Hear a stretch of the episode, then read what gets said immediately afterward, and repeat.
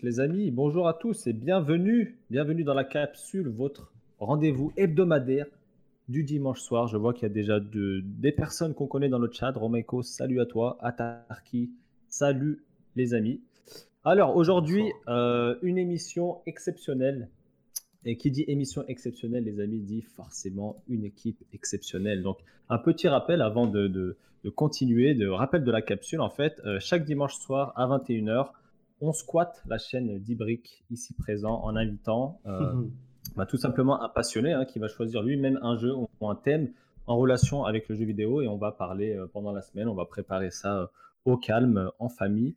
vous pouvez d'ailleurs nous suivre hein, sur nos réseaux. Hein, Ibrick, sa chaîne, c'est celle sur laquelle on est aujourd'hui. Clément, vous pouvez le suivre sur Twitter, vous pouvez me suivre moi-même sur Twitch.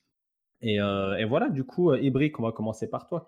comment vas-tu aujourd'hui? Moi, ça va très bien, je te remercie. Très content d'être là, du coup, et de vous recevoir euh, sur la chaîne, comme tu l'as dit. Ça fait très plaisir. Merci à tous. C'est ce que j'allais dire. Aujourd'hui, les gens vont pas être habitués. Du coup, c'est moi le chef de cérémonie. Je suis le Patrice Lafont de cette soirée. Euh, le, petit Ribé Caro de cette soirée. Du coup, euh, quel effet ça fait d'être dépossédé de sa chaîne comme ça en live Ah, mais ça, il n'y a aucun souci. Je me sens pas du tout dépossédé. C'est la famille. Tu es la famille. Donc pour moi, c'est normal. Tout est OK. Quel plaisir. Et nous avons aussi la chance d'accueillir pour la deuxième fois, un deuxième fois, Clément, que tu nous rejoins, que tu nous fais le plaisir de participer à cette émission. Yes, de squatter le salon de, de Ibrick. Ça hmm. fait toujours plaisir de parler avec les passionnés. Exactement. Et enfin, et enfin, le meilleur pour la fin. Désolé les gars, hein, désolé Ibrick et François, mais notre invité de marque aujourd'hui, c'est Tarak, et qui est euh, le Chaotic Snake, euh, auteur déjà de plusieurs livres, hein, il me semble, hein, sur, sur l'univers du JV, qui est récemment euh, passé, qu'on a pu voir dans l'excellente émission de Sébastien Bdelamide avec Julien Chiez. Tarak, merci d'être ici avec nous aujourd'hui. Quel plaisir de t'avoir. Comment vas-tu, mon ami? Eh ben, ça va très bien. Merci pour l'invitation. Comme je te disais bah, euh, en off, ça fait vraiment plaisir de, genre de, pouvoir parler de, la passion qu'on a tous en commun. Et euh, ouais, on va pouvoir, on va parler un petit peu de tout, de, mes bouquins, de, Kojima, de, surtout de Death Stranding, parce que tu m'as fait le, plaisir de laisser ah. choisir. Alors j'hésitais, hein, c'était soit de Metal Gear Survive, soit Death Stranding. Donc du coup, euh, j'ai choisi Death Stranding. Metal Gear on, va parler, on va parler sur Death Stranding. Euh. Metal Gear Survive. Metal Gear Survive. Oh, non, d'accord, ok, très bien. Ouais, pour une prochaine émission, ça peut être pas mal. Mais Death Stranding, Death Stranding c'est très très bien comme thème. C'est très très bien. On a des choses à dire, vous inquiétez pas. Et donc, en fait, avant même qu'on commence, hein, avant quand même qu'on rentre dans le vif du sujet, Tara, quest ce que tu pourrais rapidement euh, bah, te présenter, nous dire, nous dire d'où vient cette passion pour le jeu vidéo? Parce qu'il faut quand même être extrêmement passionné pour en arriver jusqu'à écrire des livres, en fait, des livres qui sont reconnus hein, sur, sur, sur, le marché, euh, euh, bah, sur, dans le monde du jeu vidéo. Euh, D'où te vient cette passion pour l'univers de Kojima? Quels sont les projets sur lesquels tu travailles actuellement? Euh, Ce genre de choses. Ok, bah du coup ça va être très simple. Je pense que la première expérience, bon comme tout le monde, ça a été Super Nintendo avec les Mario, etc. Mais la première expérience qui m'a vraiment bouleversé en tant que joueur, ça a été Metal Gear Solid. Donc du coup, euh, premier du nom, hein, celui, sur PlayStation 1.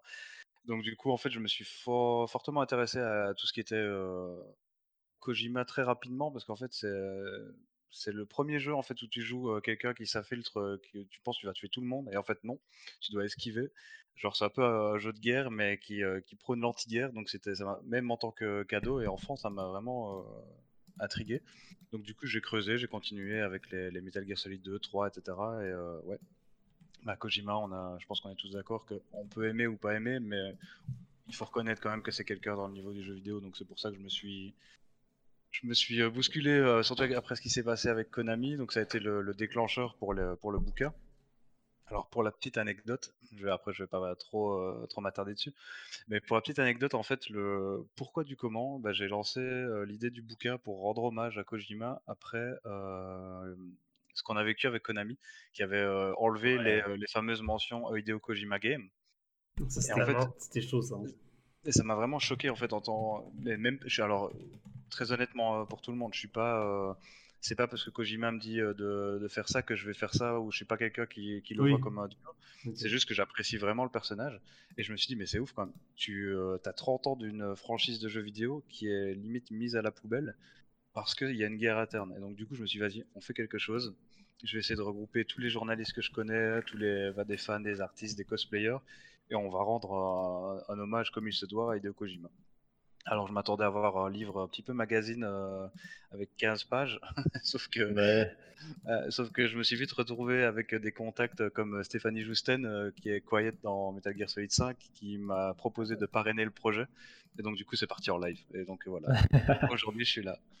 Ah, c'est parti dans le bon sens, du coup. Aujourd'hui, tu as, pu, as pu terminer le livre et il me semble que tu es en train de le, de le promouvoir, en tout cas sur les réseaux en format PDF.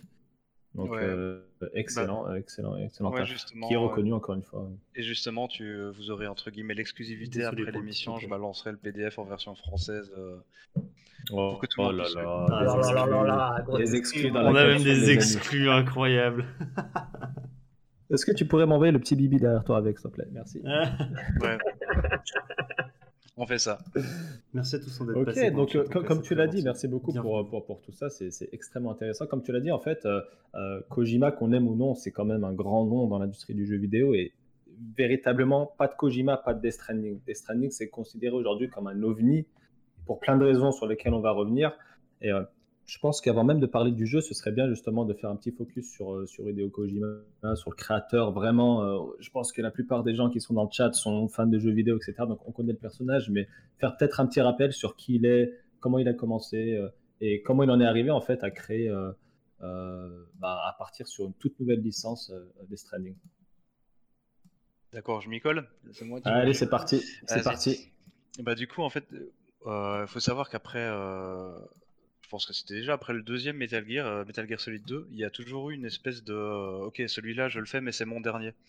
Mm. En fait, je pense qu'il a toujours voulu un peu. Ça, ça c'est vrai. Euh, il y a eu ça dans Metal, à la fin de Metal Gear 2, il y a eu ça à la fin de Metal Gear 3, Metal Gear 4, c'est les fans presque qui l'ont forcé à le sortir parce que je pense qu'il a un peu marre. Et je pense qu'avec ce qui s'est passé avec Metal Gear 5 et Konami, ça lui a fait aussi se dire bon ben voilà, là j'ai enfin l'opportunité de me lancer, de faire ce que je veux. Donc du coup, pas Death Stranding entre guillemets euh, est né. Et euh, moi, ce qui m'a vraiment fait plaisir en fait, c'est que tu as l'impression que alors il y a des gens qui n'aiment pas, il y a des gens qui ne l'ont pas fait. Ah ouais, c'est un jeu qui clive, hein. c'est un jeu qui est euh, vraiment vraiment polarisant en fait. Ah, ouais, exactement. Mais tu vois directement en fait que c'est. J'ai souvent vu le terme jeu d'auteur. En fait, tu vois que tu vois que Kojima a pris tout ce qu'il aimait, tous les gens qu'il appréciait. Donc ça a été le but pour le casting en fait de réunir tous ceux qu'il aimait. Et il s'est fait un gros kiff en fait. Et c'est pour ça que soit tu l'aimes vraiment parce que tu as, toujours aimé entre guillemets Kojima et as, tu fonces sur l'option ok euh, j'écoute ce que, ce que monsieur m'a dit. Mais c'est vrai que là il s'est éclaté. Enfin il a pris les, acteurs avec qui il voulait euh, tourner il a fait euh, l'histoire qu'il voulait il a fait les robots les monstres etc donc ouais. Et à, ce qu'on enfin ce qui est souvent soulevé aussi c'est que c'est assez rare une, liberté comme ça sur un budget triple A. Carrément. Ouais d'avoir un jeu d'auteur triple A ben quand, tu réfléchis, euh, il n'y en a pas énormément en final. Hein. peut-être récemment, dans, récemment, tu as peut-être un Red Dead Redemption 2. Ouais, mais c'est même pas spécialement un jeu d'auteur parce que c'est vraiment un jeu, c'est même un jeu de studio, je trouve, parce que c'est quand même une commande d'un jeu que c'est Rockstar, qui est une suite d'une série très populaire. C'est vrai. Je suis pas trop d'accord. La seule chose qui se rapproche un peu des jeux d'auteur maintenant, c'est quand tu as des mecs, bah, des Stranding, et quand tu as des gens qui arrivent à avoir un concept tellement fort que ça fait une nouvelle franchise. Tu vois, qui démarre et qu'on leur laisse un peu les clés du Kemtar pour faire une nouvelle franchise. Genre, je pense récemment, enfin récemment, euh, Assassin's Creed, tu vois, le premier, hein, le tout premier, parce que maintenant c'est plus du tout le cas. Et quand il est sorti, il y avait un peu un truc quoi derrière. C'était. Euh, c'était Jade Raymond qui était derrière. Enfin, bref. Oh, je, je, ne vous, je coupe pas plus. C'est vrai que c'est un des seuls, si ce n'est le seul à ce niveau-là, à pouvoir vendre un jeu euh, à travers son, son nom propre. Ouais, t'as lui, ah ouais, Miyamoto, quoi. Kojima, c'est Kojima Production. T'as Miyamoto, Kojima, t'en as pas beaucoup, hein, des gars comme ça qui peuvent vendre un truc. Euh, il y a des noms, mais pas aussi gros que lui, c'est clair. Oui, puis Miyamoto, en fait, le, truc, c'est que, je veux dire, Zelda, Mario, etc., c'est Zelda et Mario qui qui vendent. Là, euh, Kojima, c'est Kojima qui vend. Donc en gros, tu as, des gens qui vont dire bon, bah, je sais pas ce que c'est Stranding, mais ça joue Kojima, j'achète. Euh, tu as peut-être aussi les. As peut-être Miyazaki, par exemple. Tu as peut-être Miyazaki aussi de From Software qui peut-être aurait euh, une aura un, peu proche. Mais, comme mais t'en as plein des noms comme ça. Tu as aussi Mikami qui est un peu dans ce délire mais qui a fait Resident Evil et tout ça. Ouais, c'est vrai. Mais c'est pas du tout au niveau de, de, Kojima, clairement. C'est plus un truc de niche, quoi.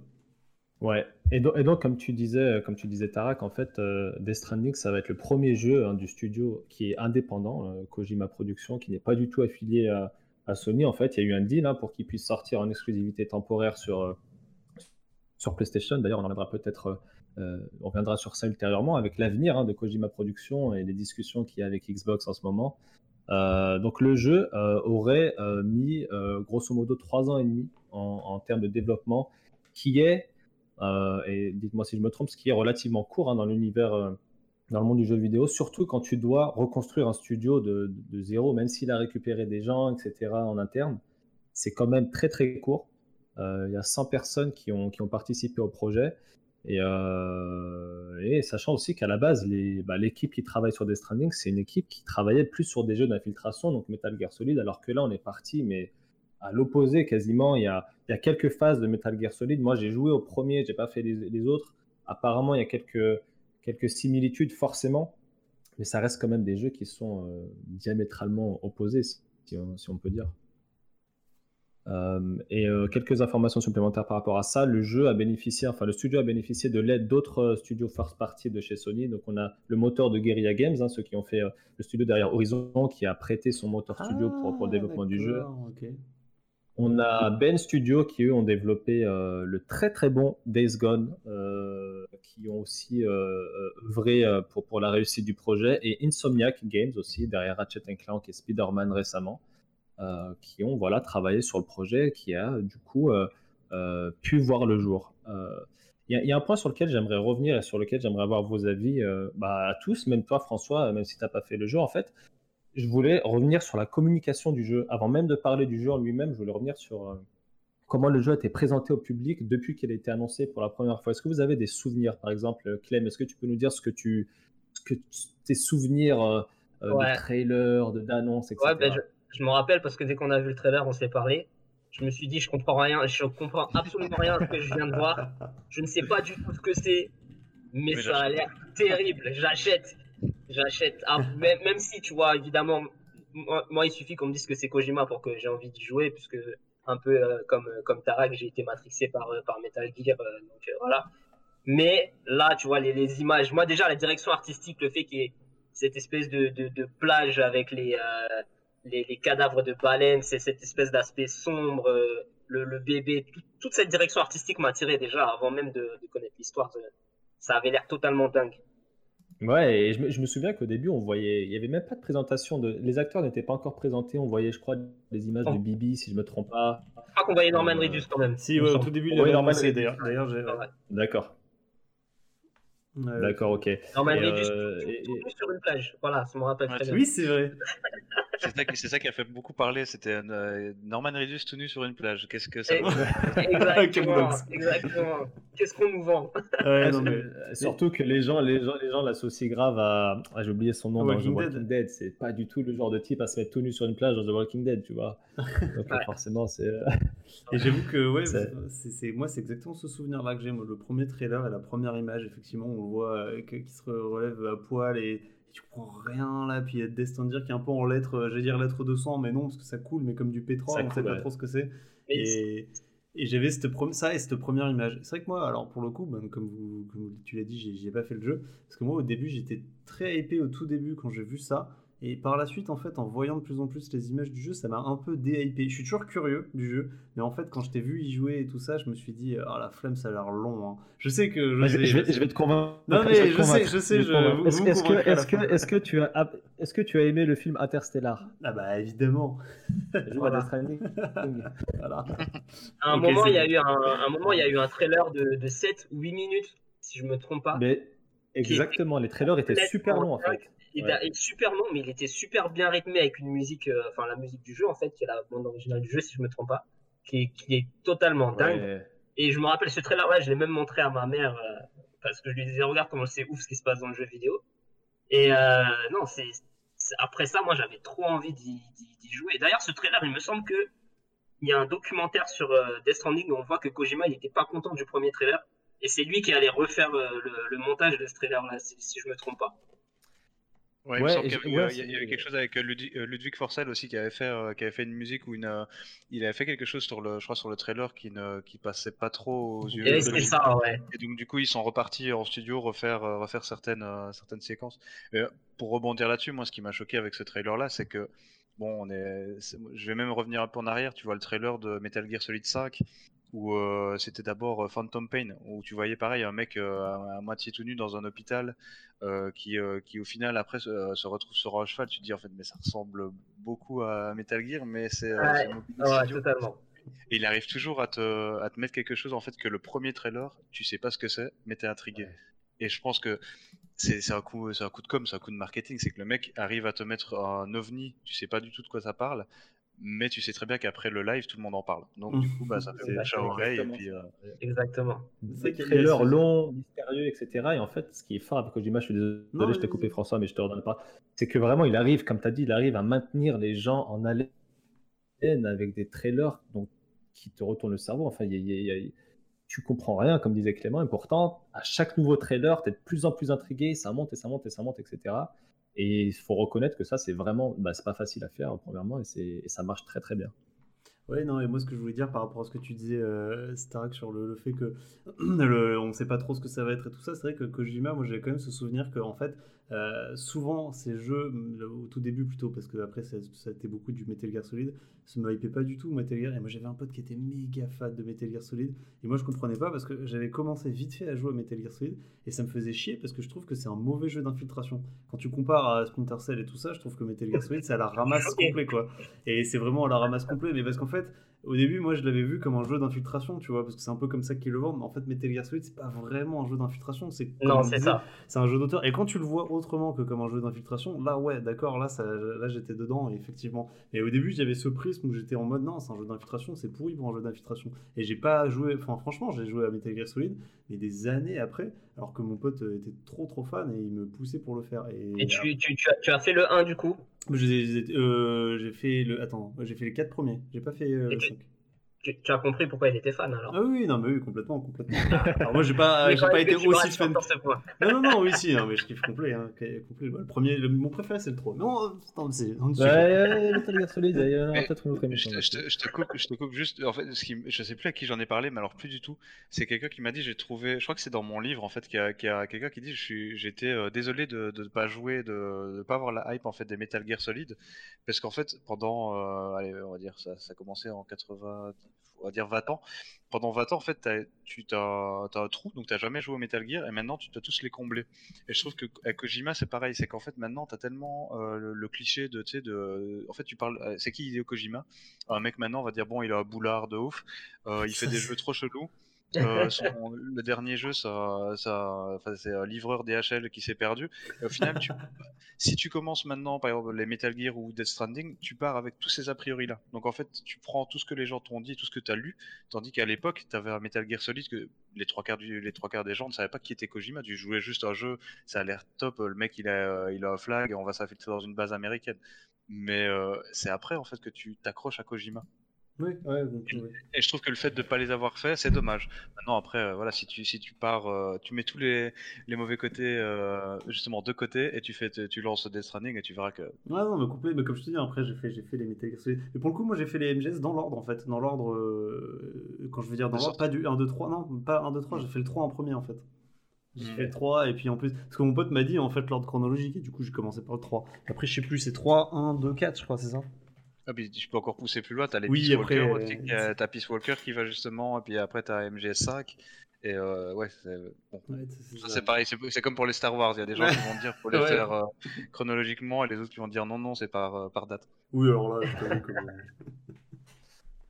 Et donc, euh, donc voilà, pour en revenir à la communication, en fait, pendant longtemps, comme on disait, on savait même pas à quoi le jeu allait ressembler, euh, jusqu'à ce qu'on ait les cinématiques avec Bibi, Mad Mikkelsen, donc on commençait à se rendre compte qu'il allait y avoir des acteurs euh, très très connus et, et très très sérieux.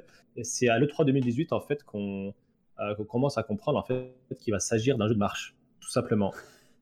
Euh, et donc, avant d'entrer dans, la, dans, la, dans, la, dans le vif du sujet, encore une fois, parce que Death Stranding est vraiment aujourd'hui, euh, c'est souvent bah, le terme avant, walking simulator qui revient, tu vois. avant, le, vas-y. avant le mot simulateur de, de marche, le mot, le mot qui revenait souvent, c'était quête FedEx. Et ça avait un peu De commencé à casser la, la hype du jeu. Tout Ouais, le monde avait parlé de FedEx. ça, ouais. Ouais. C'est vrai, Quête FedEx, Walking Simulator, c'est vrai, c'est vraiment des termes qui reviennent et on, va- on le verra plus tard quand même à juste titre. Et euh, avant qu'on rentre dans la présentation du jeu, l'histoire, le gameplay, etc., euh, bah moi j'ai une question pour toi, François, justement. Toi, tu es ciblé toi qui n'as pas fait le jeu et qui te retrouves par conséquent dépossédé de ta propre chaîne à cause de ça. Euh, quand tu, quand tu vois les images de Death Stranding, sachant que tu n'as jamais joué au jeu, dans quoi tu penses que tu t'embarques? En fait, euh, au tout début, ouais, tu parlais de quête Félix et je comprenais pas. J'étais là, mais attends, c'est quoi ce truc où tu dois jouer, juste avancer? Je comprends pas. Alors, j'ai toujours pas fait de jeu, j'ai absolument pas touché. Et de ce que j'en ai vu, te foutre à des bons endroits et te démerder en fait pour pas Ouais. te casser la gueule. Et je pense qu'il doit y avoir beaucoup de gestion là-dessus. Et du coup, j'ai l'impression que c'est un peu ça, mais je- voilà, je peux pas aller plus loin. Et après, je pense que plus loin que ça, c'est comme ce que je disais par rapport à Metal Gear Solid et le fait que ce soit pas un jeu d'infiltration. Bah, tu joues surtout pour le scénar et l'ambiance. Je pense que c'est surtout ça Death Stranding aussi, je pense. J'ai enfin, j'ai l'impression, peut-être que, mais que, que le gameplay est, est un peu faible par rapport à. C'est pas, c'est pas péjoratif hein, quand je dis faible. hein. Ce que je veux dire, Ouais. c'est un peu en retrait par rapport au, au- comment dire, à l'aspect cinématographique et au scénario qu'il amène derrière. Et je- enfin, c'est l'impression que j'ai. C'est plus un. Je pense que là, il y en a. Je pense, je pense qu'il y a beaucoup de gens qui vont être d'accord avec toi. Je pense qu'il y en a qui vont être aussi. Merci euh, pour le fo- le pas sub. d'accord évidemment comme, euh, comme, comme, comme l'appréciation générale du jeu. Et euh, bah voilà, sans plus tarder, Clément, est-ce que tu peux nous faire un petit topo sur quelle est l'histoire de Death Stranding, euh, Ouais. l'univers, etc. Euh, pour Ah ouais. dans le vif du sujet? Alors, c'est une question, c'est une, question compliquée en plus, hein, d'expliquer l'histoire de Death Stranding. Tu as une minute et 15 secondes. Je vais, je vais l'expliquer déjà sans spoiler pour euh, François. En vrai, tu sais, ça me dérange pas. Moi, les, les, les spoils m'ont jamais trop dérangé. Non, mais en, en gros, il y a eu ce qu'on appelle un, un Death Stranding, donc une grosse explosion. On, on s'explique pas comment dans, dans l'univers du jeu, qui a euh, détruit euh, bah, dans le jeu les États-Unis. Euh, mais je pense qu'on peut dire euh, la, la- ça a touché ça a touché la planète mais on est sur le continent américain dans, dans le jeu Ouais. D'ailleurs, on reviendra peut-être après plus tard sur pourquoi. Ouais. Ça, ça fait partie des inspirations de, de Kojima. Ah, il kiffe trop ça, lui. Et du coup, il y a cette grosse explosion qui a créé une connexion entre, euh, en, en- en plus de détruire le, le continent, a créé une, co- une connexion entre le monde des morts et le monde des vivants. Donc, euh, Death Stranding, c'est deux, deux mondes, le monde des morts et le monde des vivants. Et entre ces deux mondes, euh, on a un, un entre-deux-mondes qui fait le pont, qui fait le lien entre le monde des morts et le monde des, vivants, qu'on appelle la grève, euh, The Beach en anglais. Et euh, donc on se retrouve dans, dans ce monde post, post-apocalyptique, dans un univers dystopique, qui ressemble beaucoup à la situation dans laquelle on est actuellement. Donc c'est d'autant plus intéressant d'en parler actuellement, Puisque les gens- ressemble aussi beaucoup au clip Oh là là de PNL au passage. parce que voilà, parce que le, le- le jeu a été inspiré par, euh, par les décors de, de l'Islande pour euh, tout ce qui est monde ouvert vide. Et donc, euh, on incarne Sam Porter Bridges, qui doit, euh, qui a pour mission de, de reconnecter les, les habitants de ce monde qui sont isolés et confinés. Parce qu'après cette explosion, vu qu'il y a une connexion entre le monde des morts et celui des vivants, bah, la- le continent est hanté en fait par ce qu'on appelle des échoués, en anglais pieces. Euh, donc c'est ils, ils- volent, euh, c'est des espèces, euh, tu vois François, de, de silhouettes que tu vois dans le ciel, euh, qui t'interpellent dans le trailer, qui hantent euh, le continent. Du coup, les gens ont peur de sortir de chez eux parce que évidemment, ces, euh, ces entités euh, fantomatiques te, te tuent Ouais. et t'emmènent dans leur monde, quoi. Et euh, donc toi, tu incarnes Sam et tu dois euh, rec- reconnecter les gens à travers une, euh, un réseau qui s'appelle euh, le réseau Chiral, si je me trompe pas. Ouais, c'est ça. voilà, tu dois reconnecter les gens pour, euh, pour essayer de, de les sauver de cette situation euh, calamiteuse. D'accord. Et, et pour- pourquoi tu dis ça ressemble à ce qui se passe en ce moment? Je comprends pas. Bah, parce que parce qu'il y a il y a il y a il y a eu euh, en ce moment on est confiné Ah, d'accord, tu vois Oui. et, et, et, et- justement aujourd'hui quand tu veux quelque chose euh, bah tu Ouais, tapes tu la fais livrer, livreur, tu fais livrer tu vois Je me suis fait livrer à bouffer pas plus tard qu'il y a 30 les, minutes. les, gens ils applaudissaient les infirmiers et les, livreurs aujourd'hui et en fait dans, dans l'univers de Death Stranding les livreurs sont considérés comme euh, comme Ouais, des héros D'ailleurs, Sam Porter, dès le début, on parle déjà de lui dans, dans le milieu comme, comme d'une légende, tu vois. D'accord. Bah, des un livreurs, mon gars. Ça. Ah ouais, c'est le boss, c'est le boss des Uber, de Uber Eats, mon gars. Lui, c'est. Après, c'est Euh, un, c'est un univers qui est plein de, de mysticisme et, et de, et de, de références, parce qu'en fait, il y a beaucoup de, de, symboles, de symbolique et de, et de sens cachés dans l'univers, ne serait-ce que dans le nom des, des personnages. Hein, c'est assez flagrant, c'est du, du Kojima. Oui, Bridges, la- on voit tout de suite. poésie, euh, voilà, mais c'est toute la poésie du jeu, en fait. Mm. Il y a beaucoup de poésie, euh, il y, a, il y a en même temps un aspect assez horrifique dans, dans l'univers du jeu, mais derrière ça, sur la narration, il y a, y a beaucoup de poésie et de mysticisme. Il y a quand même beaucoup de poids, de poids communs avec les Metal Gear en fait. C'est que Totalement. c'est pareil, tu pourrais, euh, enfin, on va pas parler des armes avec le sang, etc. euh, si tu veux, le- les munitions pour tes armes, Le ça- sang, la piste, c'est la merde. c'est ça, voilà, c'est Ah, pipi caca et le Ah, sang. ouais. Mais, sauf que tu as aussi des armes euh, non létales en fait, et euh, Ouais. même, même les monstres, enfin les bêtises, tu peux euh, très bien faire le jeu sans les tuer. Et en fait, tu as, plein, de- t'as plein de petits thèmes de Metal Gear comme ça, comme euh, la, la paix, la communication, enfin, la- Mm. et euh, ce qui est choquant en fait, c'est que tu le vis maintenant, tu vas jouer Death Stranding maintenant, tu vas halluciner. Nous dis-toi qu'en 2019, il n'y avait pas de confinement, il n'y avait pas de coronavirus. Exactement. Ah final, d'accord. Il y a une deuxième vie, et c'est pour ça qu'à mon avis, après il y a des partenariats euh, commerciaux avec euh, 505 Games qui ont lancé le jeu sur, sur PC. Sur PC, ouais, ouais. Mais les gens qui commencent le jeu maintenant doivent se dire mais c'est quoi ce truc de ouf? Parce qu'en fait, en Totalement. 2019, le mec a analysé ce qui allait se passer. Enfin, pense pas qu'il l'espérait, mais on est quand même, on a vécu exactement la même chose. Le premier vrai confinement, tu n'avais que les livreurs dehors. Et dans le jeu, c'est exactement ça. C'est ça, c'est exactement ça. D'accord. C'est exact. ouais. À savoir qu'en plus, si je me trompe pas, euh, enfin, il a été visionnaire dans, dans ce qu'il voulait euh, euh, aborder comme sujet à travers Death Stranding, mais lui, il le faisait en faisant une critique de la politique de Trump avec l'histoire du, du mur pour séparer les gens aux États-Unis, il me semble. Ouais, il a toujours été très, très porté sur la, la, la, la- la politique internationale et la, guerre, en fait. Parce que tout Metal Bah, Gear Solid, c'est un pamphlet antinucléaire, en fait. Donc, euh, Exactement. ouais. Et puis ouais. le propos de Death Stranding, on reviendra dessus plus tard, mais il est très, euh, très clairement euh, connecté à, à ce qui se passait aux États-Unis bah, en 2019 avec la fracture sociale, l'élection de Trump, etc. Et le but de reconnecter les États-Unis entre eux, ça rentre un peu dans cet aspect un peu politique où bah, tu essaies de faire en sorte que la société euh, reste unie euh, alors qu'elle a complètement éclaté. mm. Ah, c'est cool, d'accord, c'est intéressant ça. Tu Et puis pour, euh, pour rebondir sur le, le, le cliché de Death Stranding, en fait, le, le quai de FedEx et euh, le, le postier, c'est en fait. Alors j'apprécie tous les avis sur le jeu. Comme je te disais, tu peux ne pas aimer et me dire ok j'aime pas pour ça ça ça, mais tu regardes en fait c'est parti d'où? C'est c'est parti de troll en fait le, le, le DHL, enfin le livreur etc. Si tu creuses un petit peu le jeu, tu vas voir effectivement c'est long, c'est chiant et euh, c'est un jeu en fait qui est pas amusant. C'est le truc qui pas fun. C'est en fait à la base le jeu vidéo c'est un divertissement. C'est ça. C'est- tu lances le jeu, tu t'amuses. Là tu lances le jeu, tu ne t'amuses pas. Et, euh, Exact. et là, et c'est en fait c'est en forçant et en c'est pareil. hein, même moi qui, qui ai toujours fait tous les Metal Gear, j'ai joué au jeu, je me suis dit, oh, tu sais, tu, tu trébuches 14 fois avec euh, avec tes colis, que tu dois livrer à tact et sinon tu dois refaire. la- Moi je suis quelqu'un qui si on me demande de livrer le colis à 100% neuf, euh, je livre le, le colis 100% neuf. S'il tombe une fois, je tu, recommande à mi-temps. tu joues, tu joues Tu- comme moi le transporteur. Et le transporteur. C'est pour ça, mais les, les jeux en boîte, les jeux scellés, j'apprécie, donc du coup, je veux que le jeu soit neuf. mais tu dois Le, le collecteur, c'est ça. Et t'as dû, dû galérer avec la pizza. hein. Ah, la pizza, putain. Ah bah, j'ai fait tout le truc à pied, c'est pour te dire, je voulais pas aller en moto pour que ils disent, tu sais, t'avais le petit truc, euh, désolé, la, la pizza a bougé. Donc du coup, ouais, Ouais. Après, je- là, c'est parce que j'ai poussé le truc à fond, mais oui, c'est oui, c'est chiant. Death Stranding, il est chiant, faut pas se mentir. Par contre, quand tu.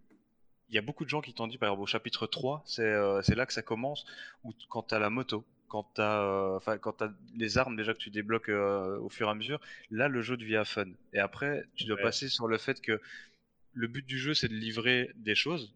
Et toi, par exemple, tu vas te faire livrer par Amazon, t'as pas envie que ton vinyle il soit pété en deux. Quand tu te fais livrer par Amazon, bah, le principe du jeu, c'est un peu pareil. Enfin, Mm. moi, je l'ai vécu comme ça. Donc, je vais jouer le jeu à fond du livreur et je vais, euh, je vais, je vais plonger dedans. C'est exactement ce que je dis aux gens qui n'y ont pas joué quand je veux leur donner envie d'y jouer. Je leur dis Death Stranding, c'est pas, c'est pas un divertissement, c'est une expérience. Oh, Si tu vas avec l'idée de, de divertissement, tu vas t'éclater, tu vas dégommer plein de trucs, c'est clair que c'est pas le jeu qu'il te faut euh, à l'heure actuelle. Mais si tu as envie de vivre clair, une ouais. expérience, Ouais. c'est clairement le bon jeu parce que ce que tu disais là, Tarak, le fait que il y ait des moments où ce soit vraiment chiant, ben moi limite c'est ce que j'ai kiffé dans le jeu en fait. Parce que Ouais, c'est chiant, mais c'est chiant pour Sam. Du coup, quand tu es dans la montagne, tu as vraiment l'impression que la montagne elle est, elle est dure à escalader, tu sais, tu sais, c'est- Ouais. c'est super coup- chiant, tu, tu vois Sam qui souffle, tu, tu vis le truc. Du, c'est pas du coup, du hein. coup, ça me donne envie de. Ouais, c'est pas Skyrim, ouais, Ah ouais, t'as Du coup, cheval, du coup, ça me donne envie de rebondir justement sur le gameplay, sur le gameplay du jeu. En fait, comme tu l'as dit, Clément, du coup, euh, bah, l'objectif de Sam Porter Bridges, euh, c'est donc de livrer des colis euh, en, en, en bonne et due forme et en bonne condition. En fait, en récompense de ça, et selon en fait la rapidité du, service euh, que tu as effectué, en fait, au final, euh, tu vas recevoir des likes. Et c'est des likes, en fait, c'est plus ou moins des points qui vont te permettre de débloquer des équipements, par exemple, comme des, des armes ou alors des chariots qui vont t'aider à transporter plus de marchandises d'une façon un peu plus sereine, etc. Tu auras aussi des, des exosquelettes qui, eux, vont te permettre de. Bah, c'est des du matériel qui va s'accrocher à tes, jambes pour que tu puisses courir plus vite et, franchir la, topographie du terrain plus facilement. en fait, euh, au bout de plusieurs livraisons, tu vas avoir euh, un élément vraiment central du jeu, c'est que euh, tu vas toujours livrer des gens qui sont coincés dans des bunkers. Donc, premièrement, tu croises personne, en fait, tu croises pas de PNJ, mis à part les mules, et on pourra en revenir, plus tard, mais les gens que tu croises, ils sont tous soit dans les cinématiques, soit sous forme de scan parce qu'ils se cachent, comme disait euh, Clément précédemment. Et en fait, euh, les gens qui vont être satisfaits de tes livraisons vont accepter de se reconnecter euh, au réseau. Et ton but, voilà, c'est ce qu'on disait précédemment, c'est vraiment de faire en sorte que tout le monde se connecte au réseau pour, pour reconnecter le, pays. tu as deux types d'ennemis en fait dans le jeu que tu vas rencontrer. Tu as les échoués, dont on a parlé précédemment, ces espèces d'entités coincées entre la vie et la mort, qui, sont, qui sont clairement des ennemis qui apparaissent dans les zones qui sont pluvieuses, parce qu'il faut savoir que la pluie dans le jeu aussi a un impact sur, sur, sur l'environnement. Euh, la pluie fait vieillir tout simplement tout ce qu'elle touche. Ah oui, j'ai vu ça. Donc il faut, il faut l'éviter à tout prix. Et ça, c'est magnifique dans le jeu. Hein. Ah, c'est magnifique, c'est vraiment bien fait. Tu as aussi des équipements, on reviendra, on sur ça plus tard, mais des équipements qui te permettent de, te cacher de la pluie, etc. Euh, en fait, les échoués, sont inoffensifs tant que tu restes discret, mais à partir du moment où tu te fais repérer, ils vont essayer de t'entraîner euh, dans leur monde, et c'est là qu'on a les immenses euh, scènes de combat qu'on voit dans les trailers avec les, grosses bêtes noires, etc., sur lesquelles tu dois, tu dois taper pour t'en sortir, en fait. et tu as aussi les mules aussi, qui sont les deuxièmes ennemis du jeu, et c'est tout simplement des humains qui s'en prendront à toi pour te voler tes colis. Donc c'est des mecs qui sont shootés au colis, ils sont accros à ça, en fait. Et euh, leur but, c'est de te déposséder de, tes propres colis. Euh, ouais. C'est un peu comme les livreurs Colissimo en fait qui, qui volent les PlayStation 5 euh, je te dis, c'est ça. Et Kojima, il a fait ce jeu-là juste pour dresser les livreurs EPS aux States. C'est tout. Mais euh, je, voulais te poser une question, euh, Karim, euh, quand on parlait du gameplay là. Est-ce que, enfin surtout à toi, parce que toi tu as beaucoup saigné les Dark Souls là dernièrement, est-ce que ça ressemble au, feeling dans Dark Souls? Quand je dis feeling, je sais que c'est pas du tout le même gameplay, mais Dark Souls en fait c'est bien parce que c'est dur. Et comme c'est dur, tu as ce sentiment de récompense parce que tu galères ta race et quand tu réussis à passer, ben, tu es refait. Et tout le système de Dark Souls, il est surtout basé sur ce système de récompense de tiens, je suis enfin arrivé. Est-ce que c'est un peu ce délire là euh, du coup Death Stranding ou, pas du tout? Parce que là, quand tu m'en as parlé, j'ai l'impression que c'était un peu ça en fait. Alors en fait, en fait euh, la différence entre un Dark Souls, il y en a énormément, mais en fait, Dark Souls, tu as des ennemis sur lesquels tu vas taper, c'est du frontal directement. Dans Death Stranding, vraiment, l'ennemi le plus redoutable dans le jeu, ça va être l'environnement. Ouais, ça, j'ai bien capté que c'est galère à passer, tu vois. Si j'ai bien capté que c'est pas du tout des ennemis, c'est que, que tu galères à passer, à avancer. Mais du coup, quand tu y arrives, c'est, plus ou moins ça, quoi, en fait, c'est de réussir à passer. Quand tu quand, quand y arrives, il y a, y a, notamment un passage, quand tu débloques un passage euh, par-dessus une montagne, où là, vraiment, tu es censé avoir une énorme, une énorme livraison à faire, et que tu vois que tu es vraiment en galère, comme disait Tarak, c'est vraiment pas fun parce que tu dois vraiment analyser ton terrain, passer par des endroits. Si tu fais tomber ta cargaison, bah, tu as le somme parce qu'elle est, elle est détruite et limite tu dois refaire la mission. Donc quand tu arrives à un point qui était relativement dur à parcourir, ouais, tu as un sentiment de satisfaction parce que tu dis, j'y suis arrivé, j'étais tout seul et tu as vraiment le sentiment d'avoir fait toi-même en fait. Mm. Parce que tu es vraiment seul dans le jeu. Ils, ils, te le font bien ressentir, ça, cette espèce d'ambiance. Euh, euh, je solitaire t'es. Je m'excuse de vas-y. y est, mais tu sais, genre le sentiment, le sentiment que tu as de réussite, et ça, je vais te dire, c'est là que ça va plus loin et que le jeu, il a été fait pour ça. C'est qu'en fait, euh, toi, tu vas poser, euh, tu vas poser une échelle. Bah, on, parlait de l'entraide, etc. Tu vas poser une échelle dans ton jeu. Et par rapport aux likes, en fait, Kojima, le truc, c'est qu'il a mis euh, les likes, t'as que les likes positifs. Donc c'est justement pour, te montrer le like positif, t'as pas de dislike. Donc c'est juste pour, pour te montrer, en fait, si, si moi, euh, si moi je galère dans mon, dans mon jeu, en fait, avec, je crois que c'était 50 personnes à qui je suis connecté dans le monde, eux peuvent poser une échelle. Donc par exemple, si toi t'arrives à monter une échelle pour passer d'un point A à un point B et que moi je galère, bah ton échelle je peux l'utiliser. Donc ça me facilite mon expérience à moi. et en fait, et en fait, ce que Karim disait, c'est que le sentiment de, d'avoir réussi quelque chose, c'est aussi. Moi, j'ai poussé ça plus loin, c'est qu'on parlait avec des potes, t'as fait comment pour arriver jusque-là? Et en fait, tu te rends compte que tu vas demander à 10 personnes, bah t'as pris 10 chemins différents. Et c'est ça qui m'a rendu fou. D'accord, ok, ok, ok. Ouais, c'est clair, c'est ce système de rétribution des likes, quand tu vois une de tes constructions, que tu as plein de likes, que tu les reçois, etc., que tu as le sentiment de te sentir utile, en fait, au final, c'est vraiment valorisant, en fait. Tu vas vraiment avoir une satisfaction de te dire, ok, ben, j'ai été un explorateur, je suis le premier à être passé par là, et j'ai laissé une trace qui a été euh, utile pour nous.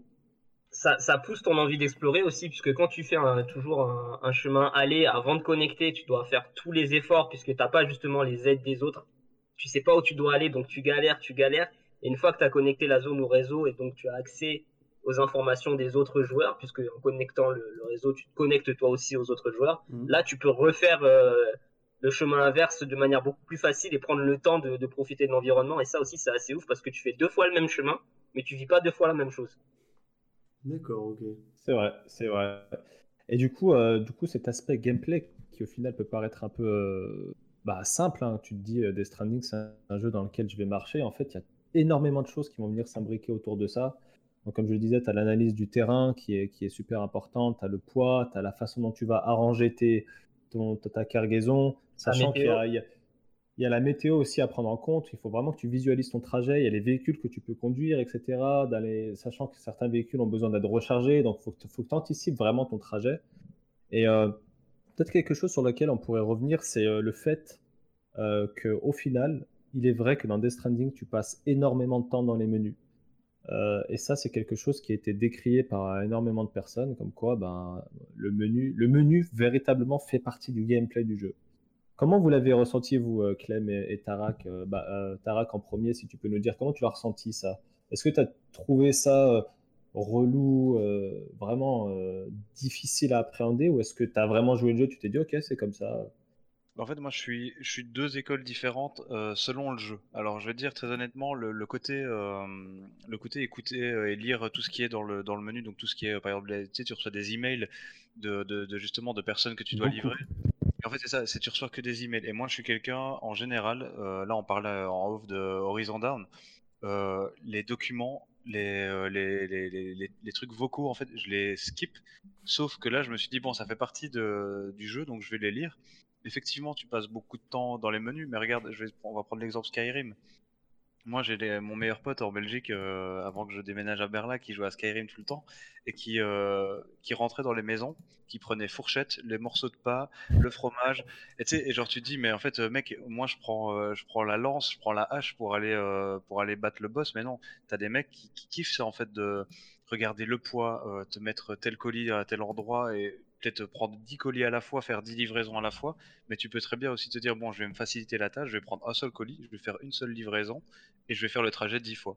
Et en fait, je trouve que la façon, tu as 10 façons de jouer en fait à ce jeu-là, c'est ça que j'ai vraiment bien aimé. Et le, fait d'aller dans le menu, euh, dans tous les jeux auxquels je joue, par exemple tous les RPG, tu es obligé de crafter. Donc le temps que tu passes dans le menu, c'est pareil. C'est juste que là, voilà, ça, ça a un point négatif du jeu, comme il y en a, il n'y a pas beaucoup de points positifs dans l'expérience de jeu. Mais le fait de passer beaucoup de temps dans le menu, justement, c'est une expérience.